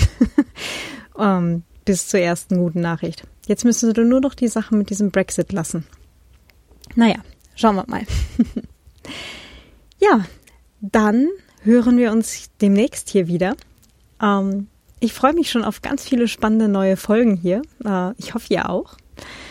Ähm, und vor allem freue ich mich über euer Feedback. Und zwar könnt ihr mir Feedback schicken auf Twitter äh, an @karzotzmann oder per E-Mail an feedback at viennawriter.net. Ähm, ihr könnt auch gerne direkt hier als Kommentar zur Folge antworten auf viennawriter.net. Äh, und wenn ihr mich und den Vienna Writers Podcast unterstützen möchtet, könnt ihr das natürlich gerne tun. Ähm, ich habe eine Patreon-Seite, das ist patreon.com slash Vienna Writer und ich freue mich auch riesig über Auphonic-Stunden, damit das Ganze hier ordentlich klingt. Äh, alle anderen Möglichkeiten, mich zu unterstützen, findet ihr auf viennawriter.net slash spenden. Ja, und dann schauen wir mal, wie es im Bereich Urheberrecht äh, weitergeht. Vielleicht möchte der eine oder die andere äh, auch mal mit Creative Commons experimentieren, ähm, so das Cory Doctorow Modell. Und äh, ich bin da schon ganz gespannt, äh, wenn eine, einer von euch schon da Erfahrungen gesammelt hat, ähm, bitte doch auch gerne einfach mal als Feedback einkippen. Ähm, ich würde das echt gerne mal mit euch diskutieren. Ja, und dann ganz herzlichen Dank fürs Zuhören, fürs wirklich, wirklich lange Zuhören heute. und bis zum nächsten Mal. Eure Claudia. Ciao.